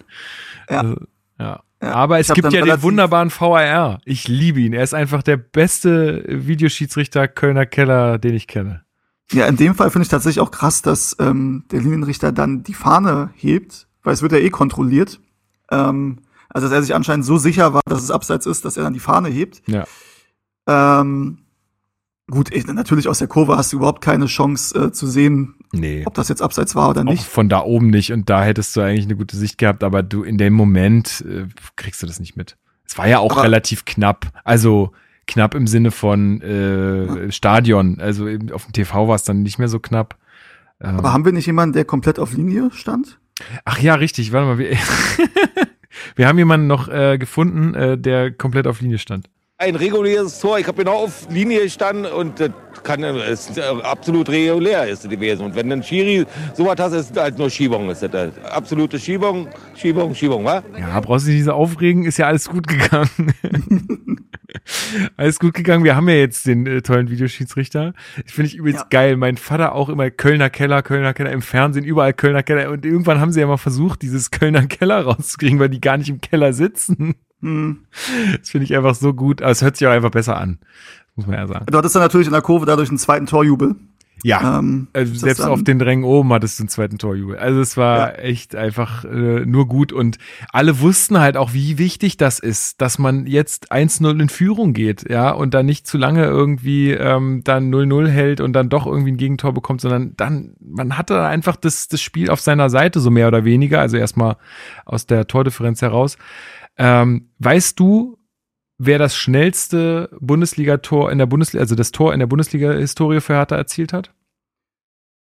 Äh, nee, so spontan. Weil ich habe, ich habe nämlich, das war nämlich lustig, weil ich habe dann irgendwie so einfach vor mich hingefragt, so, wann haben wir denn letztes Mal so ein das letzte Mal so ein schnelles Tor geschossen oder wann war denn das schnellste Tor? Und der, äh, der Mann neben mir hat dann direkt mal auf seinem Handy geguckt und hat mir gesagt, hier, äh, Ibišević, äh, 14 oder 17 Sekunden äh, nach Anpfiff in Wolfsburg, 2017.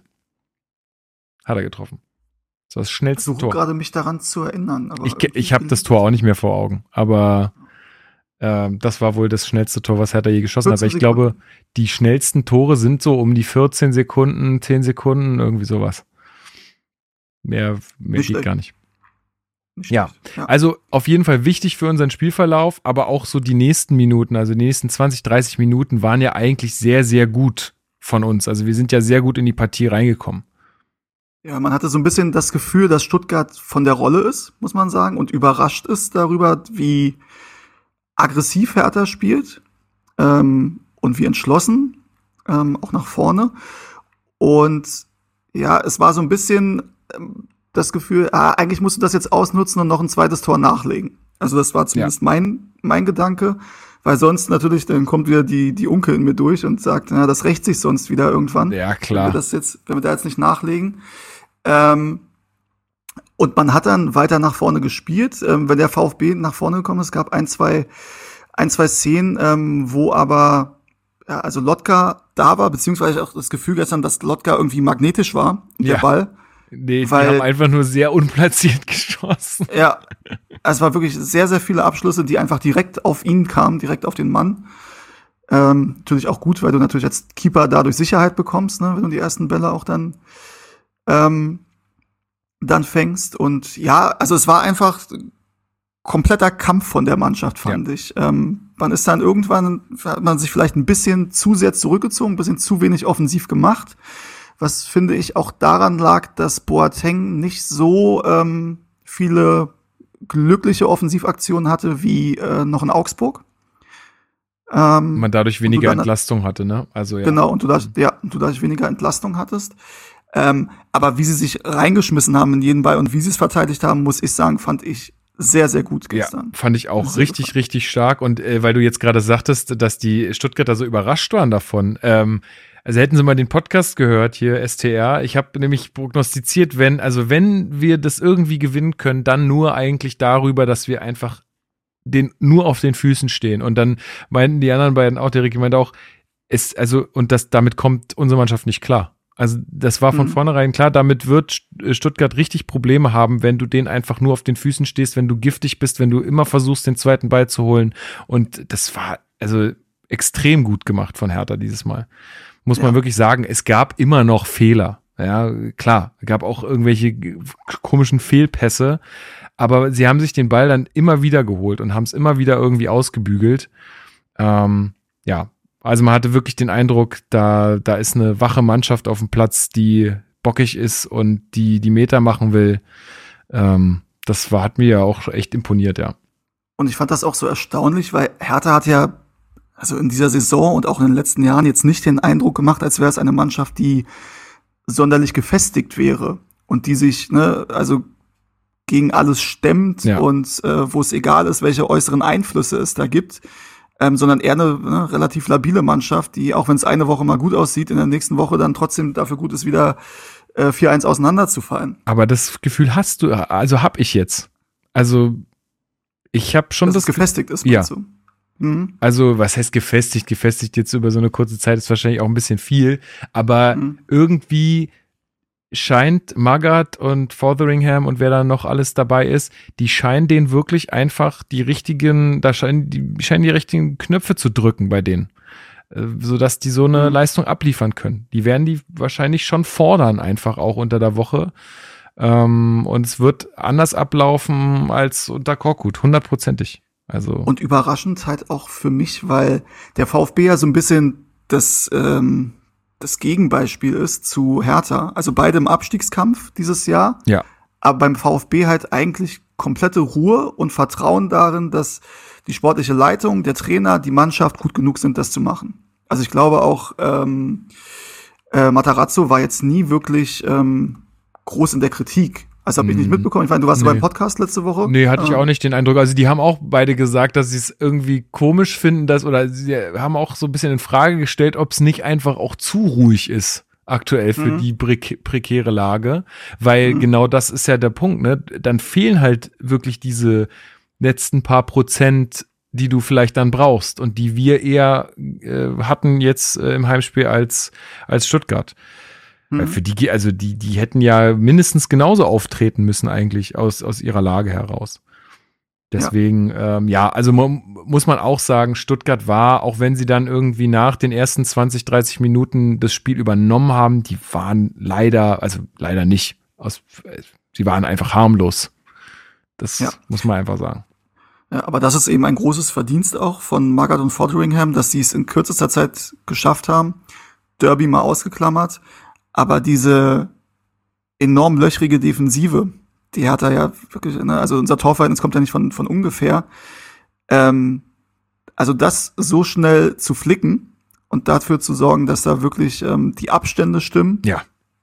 Ähm, das ist schon eine große Leistung. Oder auch das Standards, ja. Auf einmal klappt es Standards zu verteidigen. Ähm, ja, und auch gefährlich werden, äh, gefährlich zu werden selber über Standards. Also auch die Richtig. Ecken waren nicht so schlecht teilweise. Ähm, ja.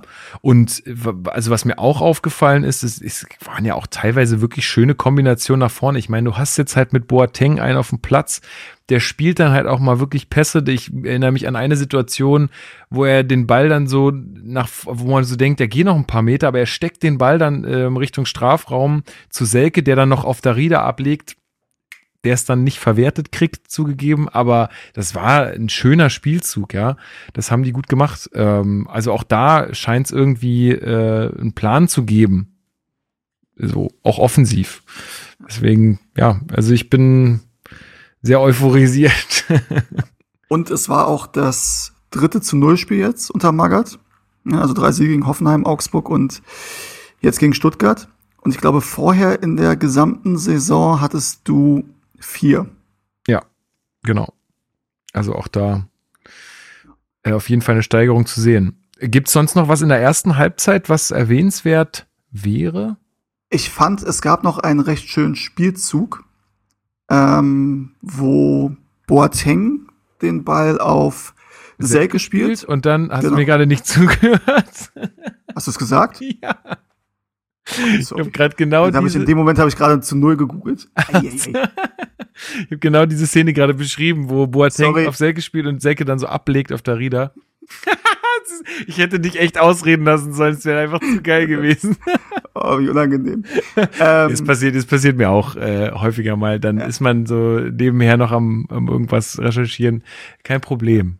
Aber jetzt Aber eine Sache möchte ich trotzdem noch erwähnen. Ein emotionales Highlight, die gelbe Karte für Fotheringham. Richtig Fotheringham. Richtig gut. Ja. Wollte ich nämlich auch noch drauf zu sprechen kommen, aber erzähl erst mal. Äh, nee, gibt's nicht weiter viel zu erzählen. Ähm, ich kann mich auch irgendwie, weißt du, war auch sehr emotionalisiert gestern, muss man sagen. Ich weiß nur noch, dass er eine gelbe Karte bekommen hat, weil er sich wahrscheinlich irgendwie äh, ja, sehr aufgeregt hat. Und ähm, also das Stadion war auf der Seite von Fotheringham, würde ich sagen. ja, das würde ich auch sagen. Ich, ich meine gelesen zu haben in irgendeinem Artikel, ich konnte die heute auch aufgrund des, äh, der Zeit einfach immer nur so ein bisschen überfliegen, aber ich meine gelesen zu haben, dass er irgendwie einen Ball irgendwie noch mal ein bisschen weiter weggeschossen hat und dann noch irgendwie eine Ansage gemacht hat oder so. Stimmt, er hat den Ball, ja, jetzt wo du sagst, stimmt, er hat, da kam ein Ball und er hat ihn noch irgendwie weggekickt. Ne? Genau, genau. So. Aber stimmt, auch, stimmt, auch wie Magath da mitgegangen ist teilweise, also zur Schiedsrichterleistung kommen wir auch vielleicht noch, aber ich fand es einfach auch sehr erfrischend zu sehen, dass da auch die, die Bank, also sowohl Fotheringham als auch Magath, da einfach mitgehen und den Spielern auch von außen zeigen, ey, auch wir, wir labern euch nicht die ganze Woche voll, sondern mhm. wir, ähm, wir wollen, also wir zeigen euch das auch, dass wir von außen hier voll dabei sind. Wenn wir von euch fordern, dass ihr auf dem Platz voll, dabei seid, dann machen wir das hier von außen auch. So, und, und ich habe äh, auch das Gefühl, dass sich das mit Fotheringham und Magath jetzt besser eingespielt hat. Also beim ersten Spiel gegen Hoffenheim, ne, klar war er, war er alleine und haben wir ausführlich drüber gesprochen, wie ähm, ja als aggressive Leader von außen ja. er das quasi wahrgenommen hat, diese Rolle. Ähm, und er sich dann, finde ich, merklich äh, in Leverkusen beim Derby zurückgehalten hat, weil dann Magath der Cheftrainer war. Ähm, und mittlerweile habe ich aber das Gefühl, Augsburg und Stuttgart haben die so eine ganz gute Mischung gefunden. So ein also Wechselspiel, also genau. Ja, ja finde ich auch. Ja. Also so, und Magath muss man auch sagen, für seine 68 Jahre sehr emotional dabei immer. Auf jeden Fall. Der hatte eine richtige Krawatte irgendwann. Also ist, ja. ich fand's auch so, vielleicht können wir ja dazu mal ganz kurz kommen. Aber also teilweise, also Brüch ich weiß nicht. Ich bin ja, ich bin ja wirklich kein Experte. Äh, aber also teilweise habe ich wirklich gedacht, jetzt entscheide ich halt mal. Also es gab dann irgendwie, dann wurde von hinten geschoben, ähm, der, also weiß ich nicht, also wurde umgeschubst der Spieler, dann war das okay, in der nächsten Situation war es wieder nicht okay und ich glaube, das hat, hat ihn auch so aufgeregt, dass es halt da keine Linie gab ähm, im, im, im, im Spiel von Brüch. Also ich fand es irgendwie sehr, sehr seltsam da. Ich glaube, so ab Mitte zweiter Halbzeit. Es wurde natürlich auch hitziger, aber ich habe mich manchmal wirklich gefragt, äh, ja, wo jetzt, wo jetzt die Linie ist. So. Und dann fand ich es ganz lustig, dass äh, Maga dann auf der PK nach dem Spiel gesagt hat, ich fand die Leistung wirklich sehr gut vom Schiedsrichter. Ich habe nur ein paar mhm. Sachen anders gesehen, aber sonst fand ich sie gut. Hm. Ja, also Stadionsicht fand ich die Leistung nicht so gut in der zweiten Halbzeit, aber da muss man so ehrlich sein, ne, dass das natürlich eine sehr emotionale Sicht ähm, ist. Der Kicker hat es ausgelegt als großzügige Linie, die er gut durchgezogen hat, hat ihm, glaube ich, eine 2 und eine 2,5 gegeben. Ja, aber nicht immer gesagt, halt. Das war so schwierig. Naja. Ähm, Stadionsicht sah ich ein bisschen anders. Ich habe aber auch gehört, dass sich wohl Stuttgart-Fans oder auch neutrale Fans ein bisschen darüber aufgeregt haben, dass ähm, Hertha oder die Spieler bei jeder Aktion gelegen haben ähm, und sehr auf Zeit gespielt haben.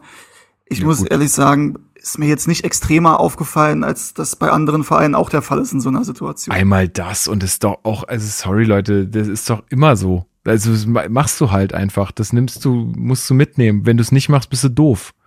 Ich wollte äh, gerade sagen, weil wenn, wenn Hertha das nicht macht in der Situation, dann sagst du ja, äh, wie naiv und blöd kann man eigentlich sein, in der Situation nicht jedes Register zu ziehen. So ist es. Also du musst es machen, ja. Und auch, auch Stuttgart so richtig lächerlich, lächerliche Versuche, einen Elfmeter zu schinden und so. Boah, da bin ich auch aus dem Sitz gegangen da oben, weil ich dachte, ey, komm, macht euch nicht lächerlich. Aber die probieren es halt auch. Ja, ist doch klar. Also ist, ist nun mal Bundesliga-Fußball. Also, ich find's nicht gut, aber ist nun mal so. Ähm, Gut, dann ist Halbzeit und Marvin Plattenhardt muss ausgewechselt werden. Denn äh, er hat irgendwie muskuläre Probleme. Überraschung. Ähm, jetzt habe ich den Einspieler gerade nicht da. Schade. den hätte ich gerne äh, gehabt, aber hier sind immer nur so paar, paar fehlen hier immer. Ich weiß auch nicht warum. Wahrscheinlich, wenn ich hier zu viele äh, reinschmeiße in das Board, dann rutschen am Ende welche raus. Ähm, genau. Äh, wie hast du ihn bis dahin gesehen? Und ähm, du hast mir im Vorgespräch schon gebeichtet, dass du zuerst gar nicht mitbekommen hast, dass er ausgewechselt wurde. Ja, ich weiß nicht, wie, wie das an mir vorbeigehen konnte, ehrlich gesagt. Ähm, zumal ich ihn in der ersten Hälfte durchaus als recht präsent wahrgenommen habe.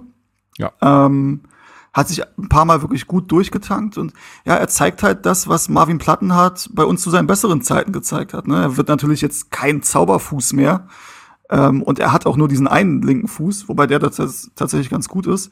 Ähm, und er hat aber so ein bisschen, finde ich, diesen, ja, also du hattest bei ihm ja teilweise das Gefühl, der schläft ein bisschen ein beim Spiel, übertrieben mhm. gesagt. Ja, ich, ähm, also, ja, ich weiß, was du meinst. Ja, und das ist, finde ich, ähm, hat er in den letzten Wochen ganz gut überwunden ähm, und hat gestern eine ganz gute Partie gemacht. Äh, defensiv war, kam jetzt auch nicht so viel vom VfB, muss man sagen, was ihm die Möglichkeit gab, sich relativ häufig ähm, offensiv einzuschalten, was er gut gemacht hat, was ich ihm so auch nicht mehr zugetraut hätte. Ähm, und was dann ganz gut funktioniert hat, weil Suat Serdar ja ähm, kein klassischer Flügelspieler ist und dementsprechend dann oft in den, in den Halbraum ziehen konnte und er in die Zentrale ging.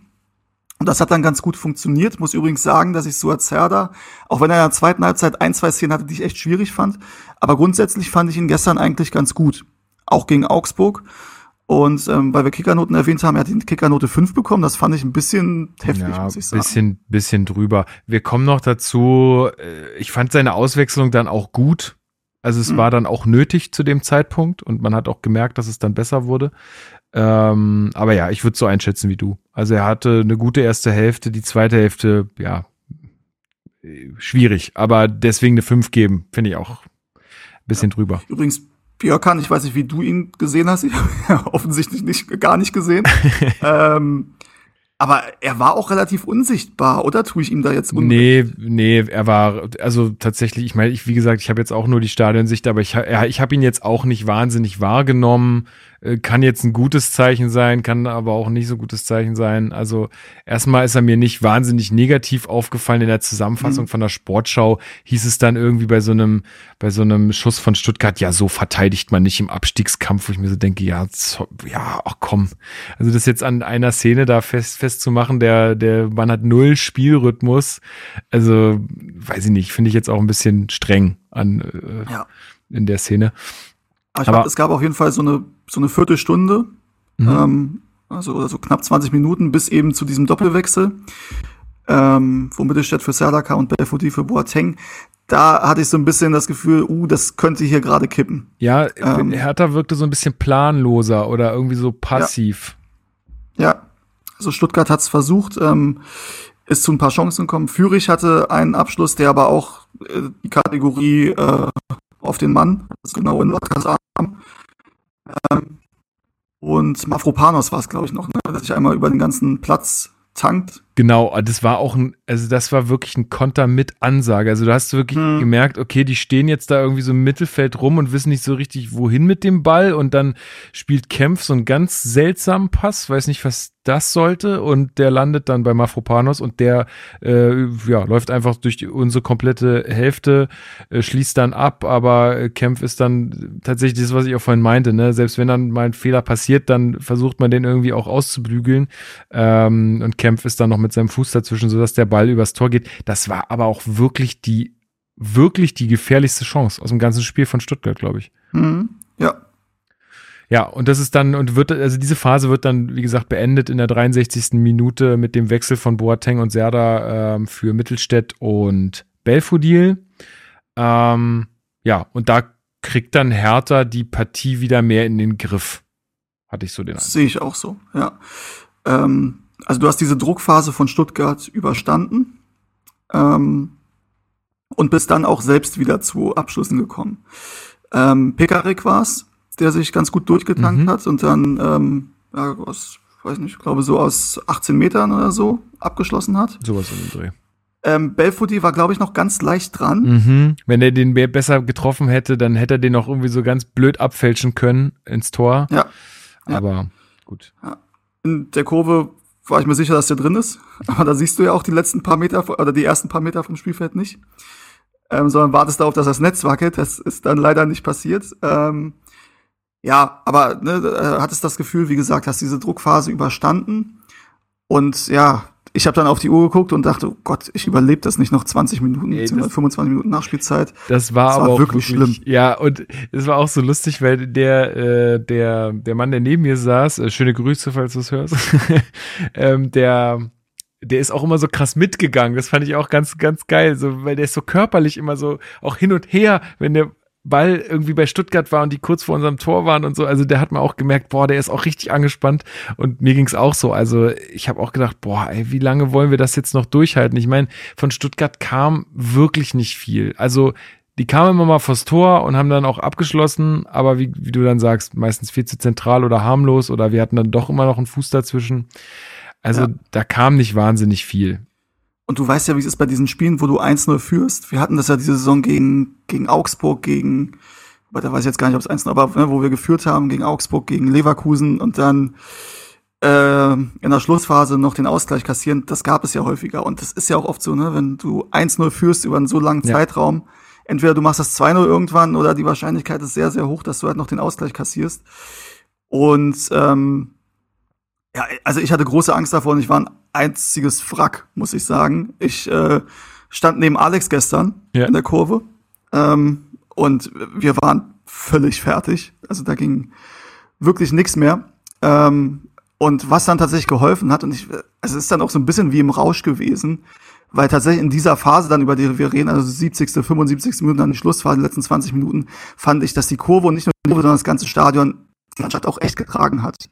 Und das war wirklich von der Atmosphäre her was, was ich lange nicht mehr erlebt habe. Also klar, beim Derby hattest du auch eine gute Stimmung, gerade noch in der Anfangsphase. Ähm, aber so extrem, muss ich sagen, hatte ich das schon lange nicht mehr. Ja, äh, ja, also da gibt's ja diesen einen Dauergesang, ähm, Hertha BSC, äh, heißt unser Verein heißt, und so weiter. Ja.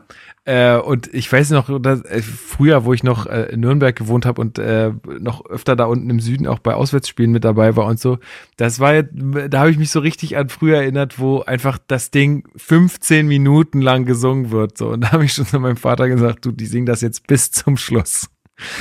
und so hat sich, also es war ja auch echt lange. Also ja. da hat man, ich habe, ich kann es jetzt mal sagen, schöne Grüße an Chris, Christophons auf Twitter. Der wollte heute auch eigentlich bei der Sendung mit dabei sein. Wir hatten noch ein kleines Vorgespräch, als wir auf Steven gewartet haben, oder dann ist irgendwie sein Laptop abgeraucht. Und wir haben gerade noch darüber gesprochen, denn wir haben gesagt, man hatte wirklich so das Gefühl, wir singen das jetzt so lange und solange wir das singen, fällt kein Tor.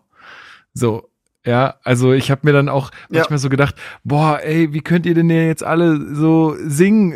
Die, die haben schon wieder eine Ecke und wenn der jetzt irgendwie reingeht. Und ähm, ja, aber. Und das, das, das Geile war aber auch, du hattest halt bei jeder Aktion, also bei jeder gelungenen Grätsch, bei dem gelungenen Tackling, bei dem Ball wegschlagen ja. auch, ja, jedes Mal, wenn der Ball irgendwie von Stuttgart ins Ausging oder so, dann hattest du diesen extremen Jubel und dann wurde der Gesang wieder lauter. Ja. Und das war halt super, super geil. Ich muss sowieso sagen, ähm, die Gesänge gestern, also zum Beispiel auch, es wurde ja verstärkt der Fokus auf Kampfgesänge quasi, also irgendwas, wo, wo es darum geht, dass Hertha kämpfen soll. Ähm, und das Auf geht's Hertha kämpfen und siegen gestern, ich weiß jetzt, ich glaube relativ früh schon. Mhm. Ähm, das fand ich auch krass, weil normalerweise singst du halt dreimal Auf geht's Hertha kämpfen und siegen, ähm, klatscht äh, dazu neunmal, wobei ich es, ich werde zu alt, ich schaffe es nicht mehr neunmal dazu zu klatschen. und normalerweise singst du es dreimal und dann wird's halt leiser und dann ist es vorbei. Und das war jetzt wirklich, ich habe nicht mitgezählt, aber keine Ahnung, 15 Mal oder so hintereinander in voller Lautstärke. Krass, ja. Das habe ich so noch nicht erlebt. Das war richtig, richtig cool.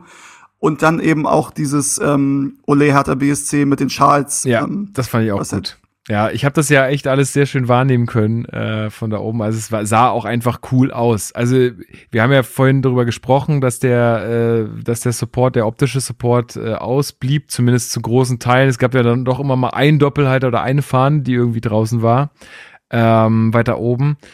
Äh, aber ich muss sagen, das, das, das sah trotzdem irgendwie cool aus, wie du auch meintest, ne, dass die Schals mehr zum Einsatz kamen und so. Und es hat auch wirklich, also die Kurve hat es auch wirklich geschafft, das bis in die Gegengerade zu tragen. Also auch bei uns kam dann, ist, ihr wisst, wie es ist, Gegengerade ist jetzt nicht die Ostkurve, aber es war aus meiner Wahrnehmung mehr, als es sonst auf der Gegengerade war. Und die Leute sind da mehr mitgegangen irgendwie. Ja. Das war schon richtig schön. Super, und es ist ja super schwierig, wissen wir in diesem Stadion, ähm, also mehr Blöcke zu animieren als jetzt nur die Ostkurve. Ja. Ähm, und das hat gestern funktioniert und ähm, ja, das war wirklich, das war schon sehr, sehr gut und sehr ähm, emotional. Es war tatsächlich, wie du sagst, so, hatte auch irgendwie das Gefühl, was natürlich völlig bekloppt ist, aber ey, wenn ich jetzt hier alles gebe, ich trage irgendwie meinen Teil dazu bei, dass Stuttgart kein Tor mehr schießen und wir das Ding gewinnen. Ja. Ist natürlich, ne?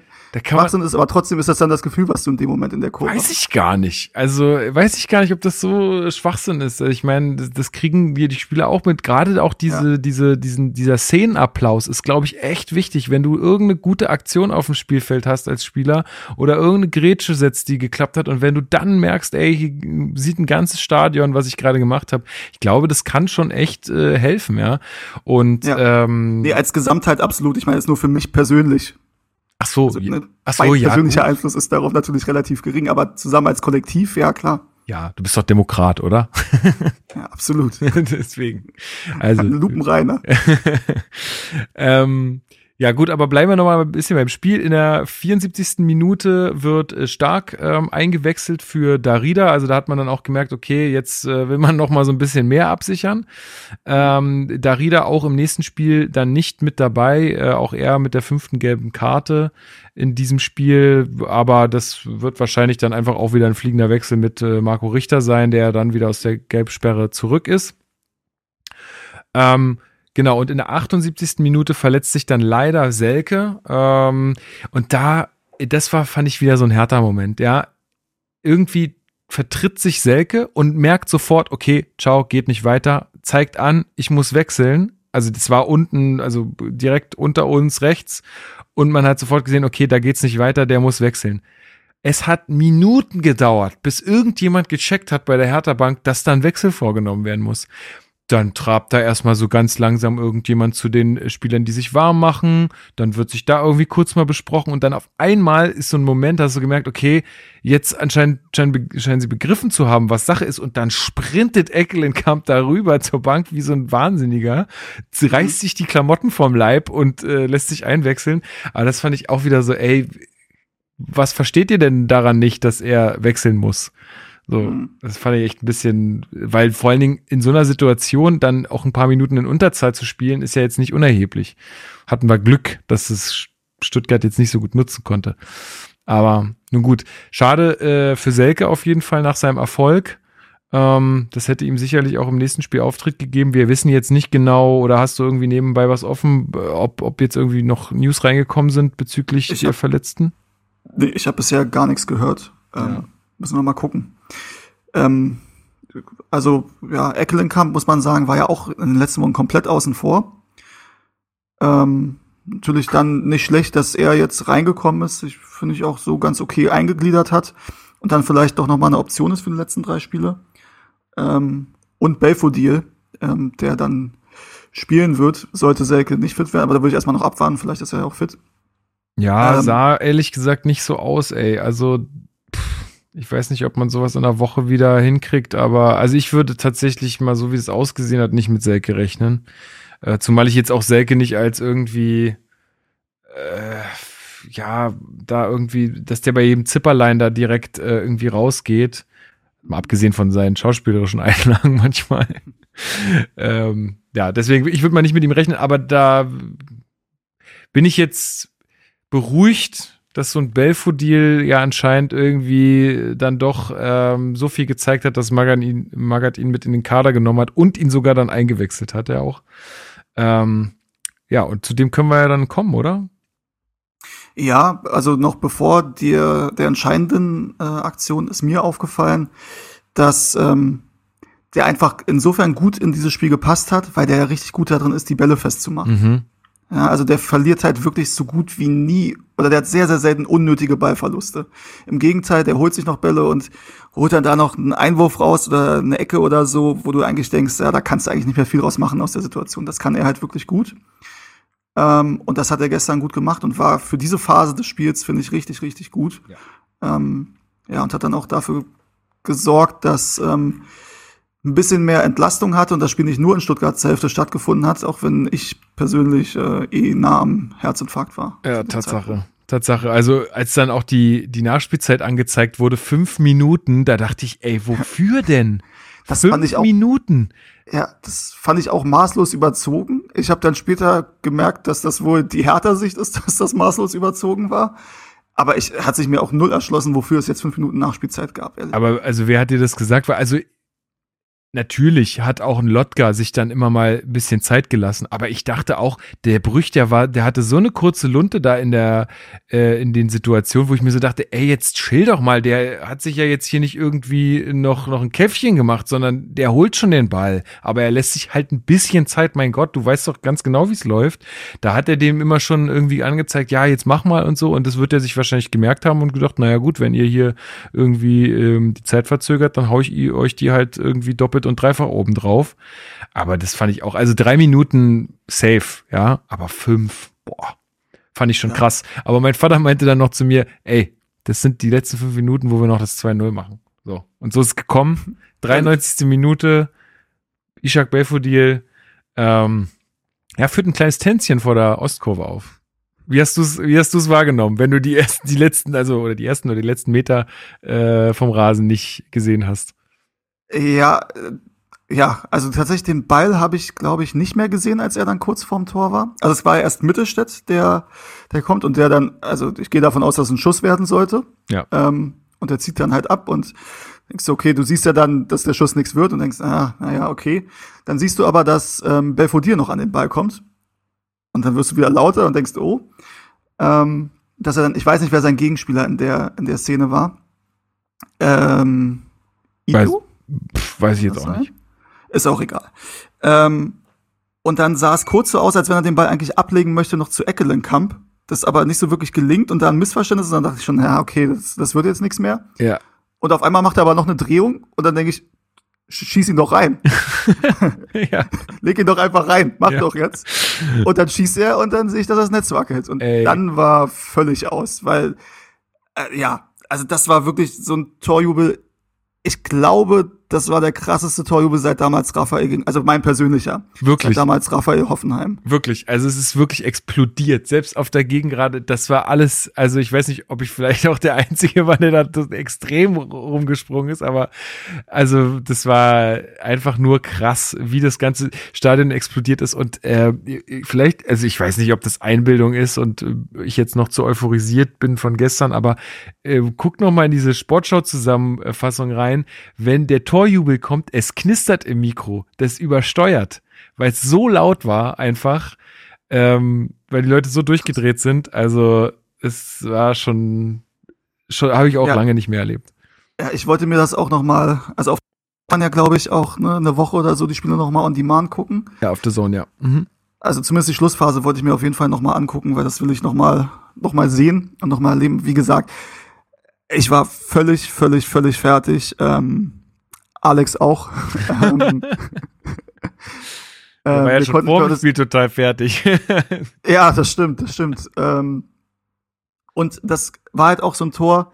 Es gibt ja Tore, wo du auch weißt, okay, das Tor zählt definitiv. Da kann nichts ja. gewesen sein, ja. wo irgendwie noch mal der VAR was sagt. Und das war so ein Tor, beziehungsweise weiß ich auch gar nicht, ob ich noch die mentale Kapazität gehabt hätte, überhaupt ne, das zu checken, ob da jetzt noch mal was passieren kann. Aber in dem Moment war ich mir sicher, okay, das war's. Das ist äh, das entscheidende Tor. Und es ist einfach, ich weiß auch gar nicht, wieso das jetzt bei diesem Tor so extrem, aber es war offensichtlich nicht nur ich, sondern sehr, sehr viele. Das hat sich irgendwie angefühlt, als wenn da nicht nur seit Wochen, sondern irgendwie seit Jahren angestaute ja. äh, weiß ich nicht, Na, Emotionen man, auf einmal rausbrechen. Und man wusste auch irgendwie, wie wichtig diese drei Punkte sind. Man wusste einfach, ja. jetzt hat man dieses Spiel gewonnen und es ist einfach so brutal wichtig, um die Klasse zu halten äh, ja, dass das einfach sich entladen hat, einfach alles. Ja, es war, war, wirklich, wirklich krass geil. und ja, also es ist tatsächlich das erste Tor, bei dem ich ein bisschen geweint habe. Das, das, das, ja, das war noch nicht geil. passiert. Ist ja auch richtig geil. Ähm, ja, keine Ahnung, war krasse Erleichterung. Es ist, ähm, weiß ich nicht, kann man auch nicht so beschreiben. Es ist wirklich, es ist halt ein Gefühl, was du nur in diesem Moment hast. Ja. Also ich finde wirklich dieser der Torjubel bei einem entscheidenden Tor und dann noch in der Kurve, ist ein Gefühl, was einfach süchtig macht. Ja, und wir, und ganz ehrlich, so, so viel hatten wir davon einfach auch in der Vergangenheit nicht. Selbst vor Corona war das jetzt nicht so, dass wir sowas regelmäßig hatten, sondern äh, ja. das war dann immer schon irgendwie eindeutig in die eine oder andere Richtung. Ja. Deswegen, ähm, ja. Also, kommt und, ins Stadion, Leute. Es ist einfach, es ist wichtig. Das ist gut. Es, es zeigt nochmal, dass Fußball ein anderer Sport ist, wenn Fans dabei sind und wenn du im Stadion bist. Ja. Als wenn du es also natürlich wäre ich auch vom Fernseher ausgerastet, aber das ist noch mal was anderes. Ja. Ja, da, und damit ist dann auch das Spiel vorbei. Also die, die, Jubelszenen sind auch krass. Die ganze Mannschaft, selbst Lotka ist aus seinem Tor bis da hinten hingerannt. Alle, die ganze Bank war da. Äh, es waren auch, also war auch schön zu sehen, einfach, wie das sich dann auch bei, bei der Mannschaft und beim Team entladen hat. Ähm, richtig, richtig geil. Und ähm, ja, dann ist das Spiel vorbei und dann setzt sich ein, äh, Felix Magath auf die PK und sagt, es war ein glücklicher Sieg gegen ein überlegenes Stuttgart. Steven, würdest du ihm dabei pflichten?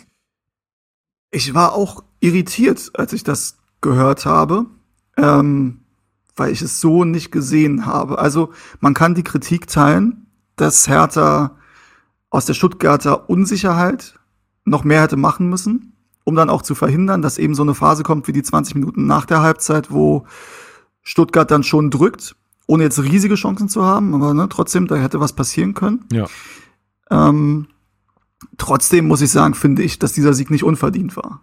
Ähm, nee. Weil Hertha war in der ersten Halbzeit, finde ich, klar die bessere Mannschaft.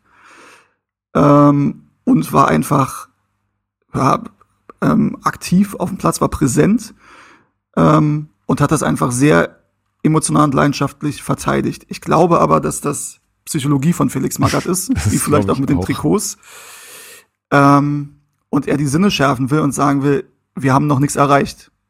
Ja. ja. also wenn wir in Bielefeld verlieren, dann sind wir trotzdem wieder mittendrin. Ja. Ähm, und da steht jetzt das nächste enorm, enorm wichtiges Spiel an. Ich glaube, dass er dafür die Sinne schärfen wollte. Ja, das glaube ich auch, äh, dass das äh, so ein bisschen Psychologie ist, was ich auch total cool finde, dass er die Karte auch spielt, auch so so so offensichtlich die ist. Scheiß drauf. Es ist gut, dass es, äh, dass das macht.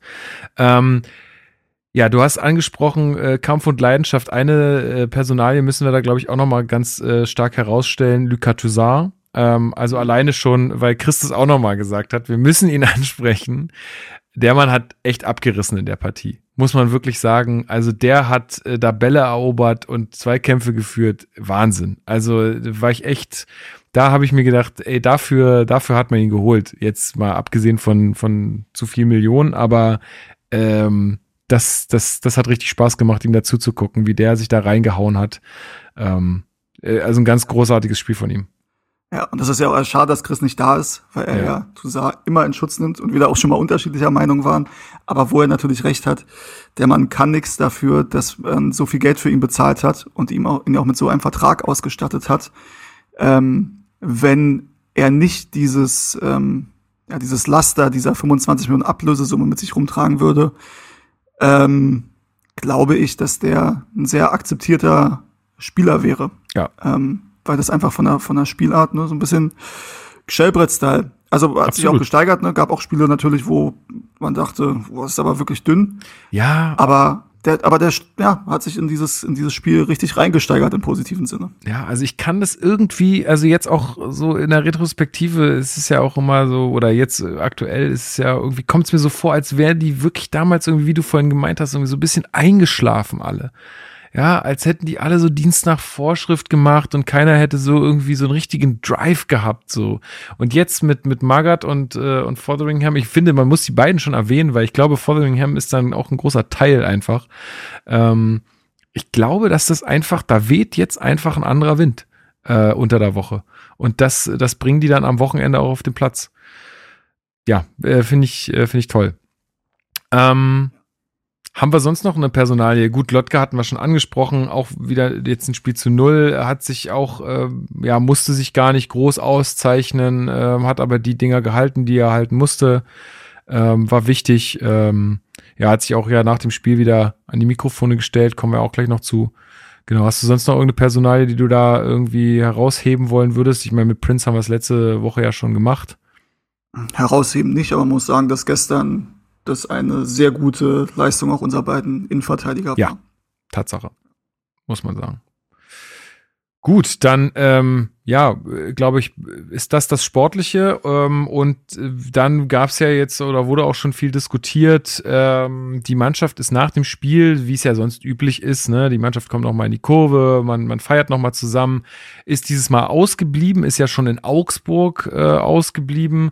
Ähm, ja, wo man sagen kann, okay, das war jetzt vielleicht einmalig oder so. Ähm, ja, aber es wurde ja dann auch von Lotka erklärt äh, an den Sky, äh, Sky wollte ich schon sagen, The Zone Mikrofon. Äh, und zwar hat sich die Mannschaft dazu entschlossen, jetzt erstmal äh, den, also zumindest auch bis auf weiteres nicht mehr in die Kurve zu kommen, auch nach äh, Siegen, einfach weil sie das nicht okay fanden, was quasi nach dem Derby äh, abgelaufen ist. Und ähm, ja, das jetzt erstmal so zur Hand haben. Steven, wie siehst du es? Ist es eine verständliche Reaktion? Ähm, oder glaubst du, das macht es jetzt irgendwie nur noch schlimmer? Oder was denkst du? Nö. Wie war vielleicht auch die Reaktion in der Kurve? Ähm, die Reaktion in der Kurve war, oh, es wurde gepfiffen. Es gab auch vereinzelte, wir wollen die Mannschaft sehen, Rufe, eher von weiter oben. Ähm, aber es war jetzt nicht so, dass sich das jetzt in völlige Aggression oder Negativität oder so ähm, ausgeschlagen hat. Es waren trotzdem alle gut drauf danach oder fast alle. Ähm, ich persönlich muss sagen, ich finde das okay, wenn die Mannschaft das für sich so entscheidet, ehrlich gesagt. Ja, das ist ja dann auch. Zeugt doch irgendwie so ein bisschen Da- von Charakter. Ja, da zeigen sie dann, da zeigen sie dann zum ersten Mal fast, Ja. dass ja da doch eine Mannschaft ist und die dann quasi füreinander einstehen in dem Moment. So, und dann trifft es halt die Fans und es trifft ja auch, muss man sagen, zu 95, 98 Prozent Unbeteiligte. Dann kann man auch drüber reden, dass sie direkt reingehen und sich nicht mal irgendwie bei der Gegentribüne oder sonst irgendwo bedanken. Ah, weiß ich nicht, weil die haben wirklich gar nichts damit zu tun. Ja. Ähm, aber ehrlich gesagt, wenn sie so spielen, dann ist das für mich völlig okay, ja. Also lieber sie spielen so und kommen danach nicht in die Kurve, als irgendwie einen halbherzigen Auftritt hinzulegen, zu verlieren und danach irgendwie so alibimäßig in die Kurve zu kommen und aus sicherer Distanz irgendwie zu klatschen und sorry zu sagen. Finde ich okay. Ähm, ich finde es persönlich, wie gesagt, nicht so schlimm. Ich habe aber auch jetzt auch nicht dieses Bedürfnis, dass ich jetzt unbedingt die Mannschaft sehen will. Man muss auch sagen, es hat mir gestern sehr, sehr gut gefallen. Trotzdem hat mich diese Mannschaft in den letzten drei Jahren mehrheitlich enttäuscht. Ja, So. nee, und das wollte ich, das wollte ich mich gerade sagen. Also, das, sind wir mal ehrlich, das wäre doch jetzt auch irgendwie seltsam, oder? Wenn man jetzt auf, auf einmal da irgendwie ein, äh, ein Uff da von der, von der Ost. Genau das wollte ich gerade, genau das wollte ich gerade sagen. Ja. Also, das ist doch auch Ähm. irgendwie so ein bisschen Quatsch, ne? Also, wenn, wenn man verliert oder, gut, das war jetzt nicht nur irgendeine Niederlage, aber ähm, wenn man jetzt verliert, muss man sich da irgendwie Sachen anhören und wenn man dann gewinnt, fängt man auf einmal an, miteinander zu feiern. Also, das ist ja auch irgendwie ein bisschen komisch. Ich sehe es so, ich finde es gut, dass jetzt alle das machen können, was sie machen können für den Klassenerhalt. Also die Fans sind da, unterstützen die Mannschaft, die Mannschaft bringt eine ordentliche Leistung, äh, hauen sich rein und dann gehen wir jetzt nach den Spielen alle nach Hause, freuen uns. Dann gewinnen wir jetzt noch in Bielefeld und dann können wir vielleicht gegen Mainz Party machen, weil wir den, äh, den Klassenerhalt geschafft haben. Sollte das so kommen. Ja, also, aber vorher finde ich auch, auch das hält ja irgendwie den Fokus ein bisschen hoch. Ja, dass man Richtig. sagt, ey, wir machen jetzt hier auch mal so ein bisschen Wagenburg und wir sind jetzt das Team. Wir wollen auch den, den Fans zeigen, dass wir es anders können. Äh, und am Ende freuen wir uns alle, hoffentlich. ja, Ja, ich deswegen kann ich das auch sehr gut nachvollziehen. Und äh, wie du schon sagst, ne, ähm, die stehen jetzt das erste Mal füreinander ein, beziehungsweise hat man irgendwie so ein bisschen das Gefühl, die, die entscheiden sich jetzt da mal was für was. Äh, das ist ja auch, ist ja auch begrüßenswert. Gut, dann haben wir das auch äh, und dann würde ich sagen, gucken wir noch mal ein bisschen aufs nächste Wochenende. Am Wochenende wird wieder Fußball gespielt. Wer macht das Rennen? Weiß ich gar nicht, wer spielt denn überhaupt? Hertha BSC spielt auswärts in Bielefeld bei der Arminia und äh, du wirst vor Ort sein, Steven, mit das ist richtig. fast der ganzen Hertha Base Crew, habe ich das Gefühl, und ich bin nicht dabei. Ja. Ah. Ich, ja, ich weiß gar nicht, wie viele. Also ich weiß, Alex und äh, Lukas sind dabei. Also der andere Lukas, den wir vorhin auch schon angesprochen haben. Ähm, und sonst muss ich sagen, ich lasse es ein bisschen auf mich zukommen, wer dann da im Bahnhof steht, mit dem fahre ich. Ja, sehr Ähm, gut. Ist wahrscheinlich das Beste. Ja, und ähm, ich habe natürlich mega Bock, muss aber auch sagen, ich war in den letzten Wochen in einer pessimistischen Grundstimmung. Ne, äh, Du weißt, ich bin ja sonst auch, äh, wenn du mich fragst, wie Hertha spielt und wie das Derby ausgeht und so, sage ich immer, Hertha gewinnt. Ja. Und ich bin da ein bisschen von abgekommen in den letzten Wochen. Ähm, ich war mir gegen äh, Hoffenheim sicher, dass wir verlieren. Ähm, gegen Leverkusen wusste ich nun, dass es schwierig wird. Ähm, beim Derby war ich mir sicher, dass wir gewinnen. Es ist grandios nach hinten losgegangen. Gegen Augsburg war ich mir sicher, dass wir verlieren. Und jetzt gegen Stuttgart war ich mir auch sicher, dass wir verlieren. Insofern habe ich ein bisschen Angst davor, dass ich da mit einer optimistischen Grundstimmung anreise ich muss mich noch in eine negative Grundstimmung begeben. Nee, aber ähm, wir können ja wirklich mal darüber reden, weil klar, das ist jetzt auch, ich meine, wir, wir sind ein Tag her, ich konnte gestern nicht richtig einschlafen, weil ich irgendwie so aufgedreht war noch. Ähm, aber wir müssen noch mal jetzt noch mal Klartext reden. Arminia Bielefeld ist auch akut abstiegsgefährdet, für die geht's auch um alles. Also die werden das Ding nicht äh, komplett herschenken. Äh, und die werden wahrscheinlich auch eine giftigere Mannschaft sein, als es Stuttgart war. Also die werden uns äh, auf der Ebene auf jeden Fall mehr Paroli bieten. Glaube ich das, zumindest. Das glaube ich auch, zumal sie ja den Trainer gewechselt haben. Genau. Ähm, also jetzt vor dem letzten Spiel, haben wir jetzt ja, ähm, beim Köln. FC Köln ja, mhm. 3-1 verloren. Wobei man sagen muss, Köln ist halt auch echt gut drauf aktuell und aktuell in Köln zu spielen, die, für die es um Europa geht und die unbedingt nach Europa wollen, ähm, ist jetzt auch nicht so leicht. Ähm, das war auch wild. Oder ich habe mir die, die Zusammenfassung angesehen und wie Modest, also das ist auch eine neue Stufe, mm. wirklich. Wie jetzt auf einmal Modest nach einem Tor seinen Kaffee promotet. Ich dachte, ich werde nicht mehr. Also, wo, wo, wo ja. der muss doch bestimmt auch Strafe dafür zahlen, das ist ja Schleichwerbung. Ich habe gelesen, dass ermittelt wird. Ja. Könnte mir vorstellen, dass da eine Strafe gibt. Wird ihm wahrscheinlich egal sein, wird wahrscheinlich mehr bringen, als ja. die Strafe ihn kostet. Ja, ähm, ja habe ich auch gesehen.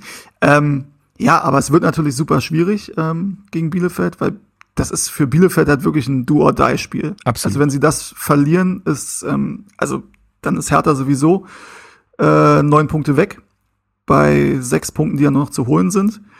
Ähm, und Stuttgart spielt zeitgleich. Jetzt habe ich es vergessen, gegen wen Stuttgart spielt.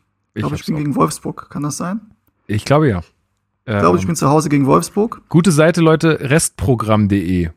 Ja, stimmt. Da kann man immer sehr schön gucken, was, was äh, noch auf die Mannschaften zukommt. Genau, Wolfsburg, Bayern, Köln. Ja, also für Bielefeld wirklich ein absolutes Endspiel. Die werden da alles reinhauen. Ähm, und es ja. ist zu Hause bei denen. Ähm, es wird wahrscheinlich, mhm. äh, na, also ich weiß nicht, wie, wie die Bielefelder gerade so drauf sind, aber es wird bestimmt voll. Ähm, zu, a, alleine schon durch die ganzen äh, Hertanerinnen und Hertaner, die da sein werden, denn das Kartenkontingent ist voll ausgeschöpft. Ja. Also finde ich auch ein starkes Zeichen. Also finde ich auch richtig geil. Also an alle von euch da draußen, die da hinfahren, finde ich geil. Ich wäre auch gern dabei, habe andere Verpflichtungen, äh, wäre sonst auch gerne mitgekommen.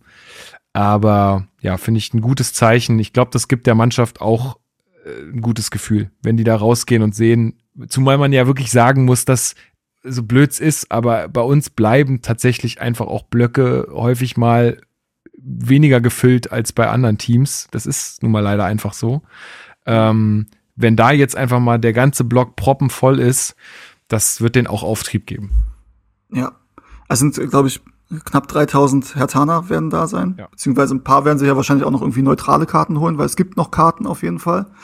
Also wer hin möchte, es gibt angrenzend an den Gästeblock auf jeden Fall noch Karten, habe ich gesehen im Arminia Fanshop oder Online-Shop. Ähm, ist auf jeden Fall noch möglich. Und ja, ich glaube, du kannst auch eine ganz gute Stimmung machen. Ich habe da große, große Lust drauf.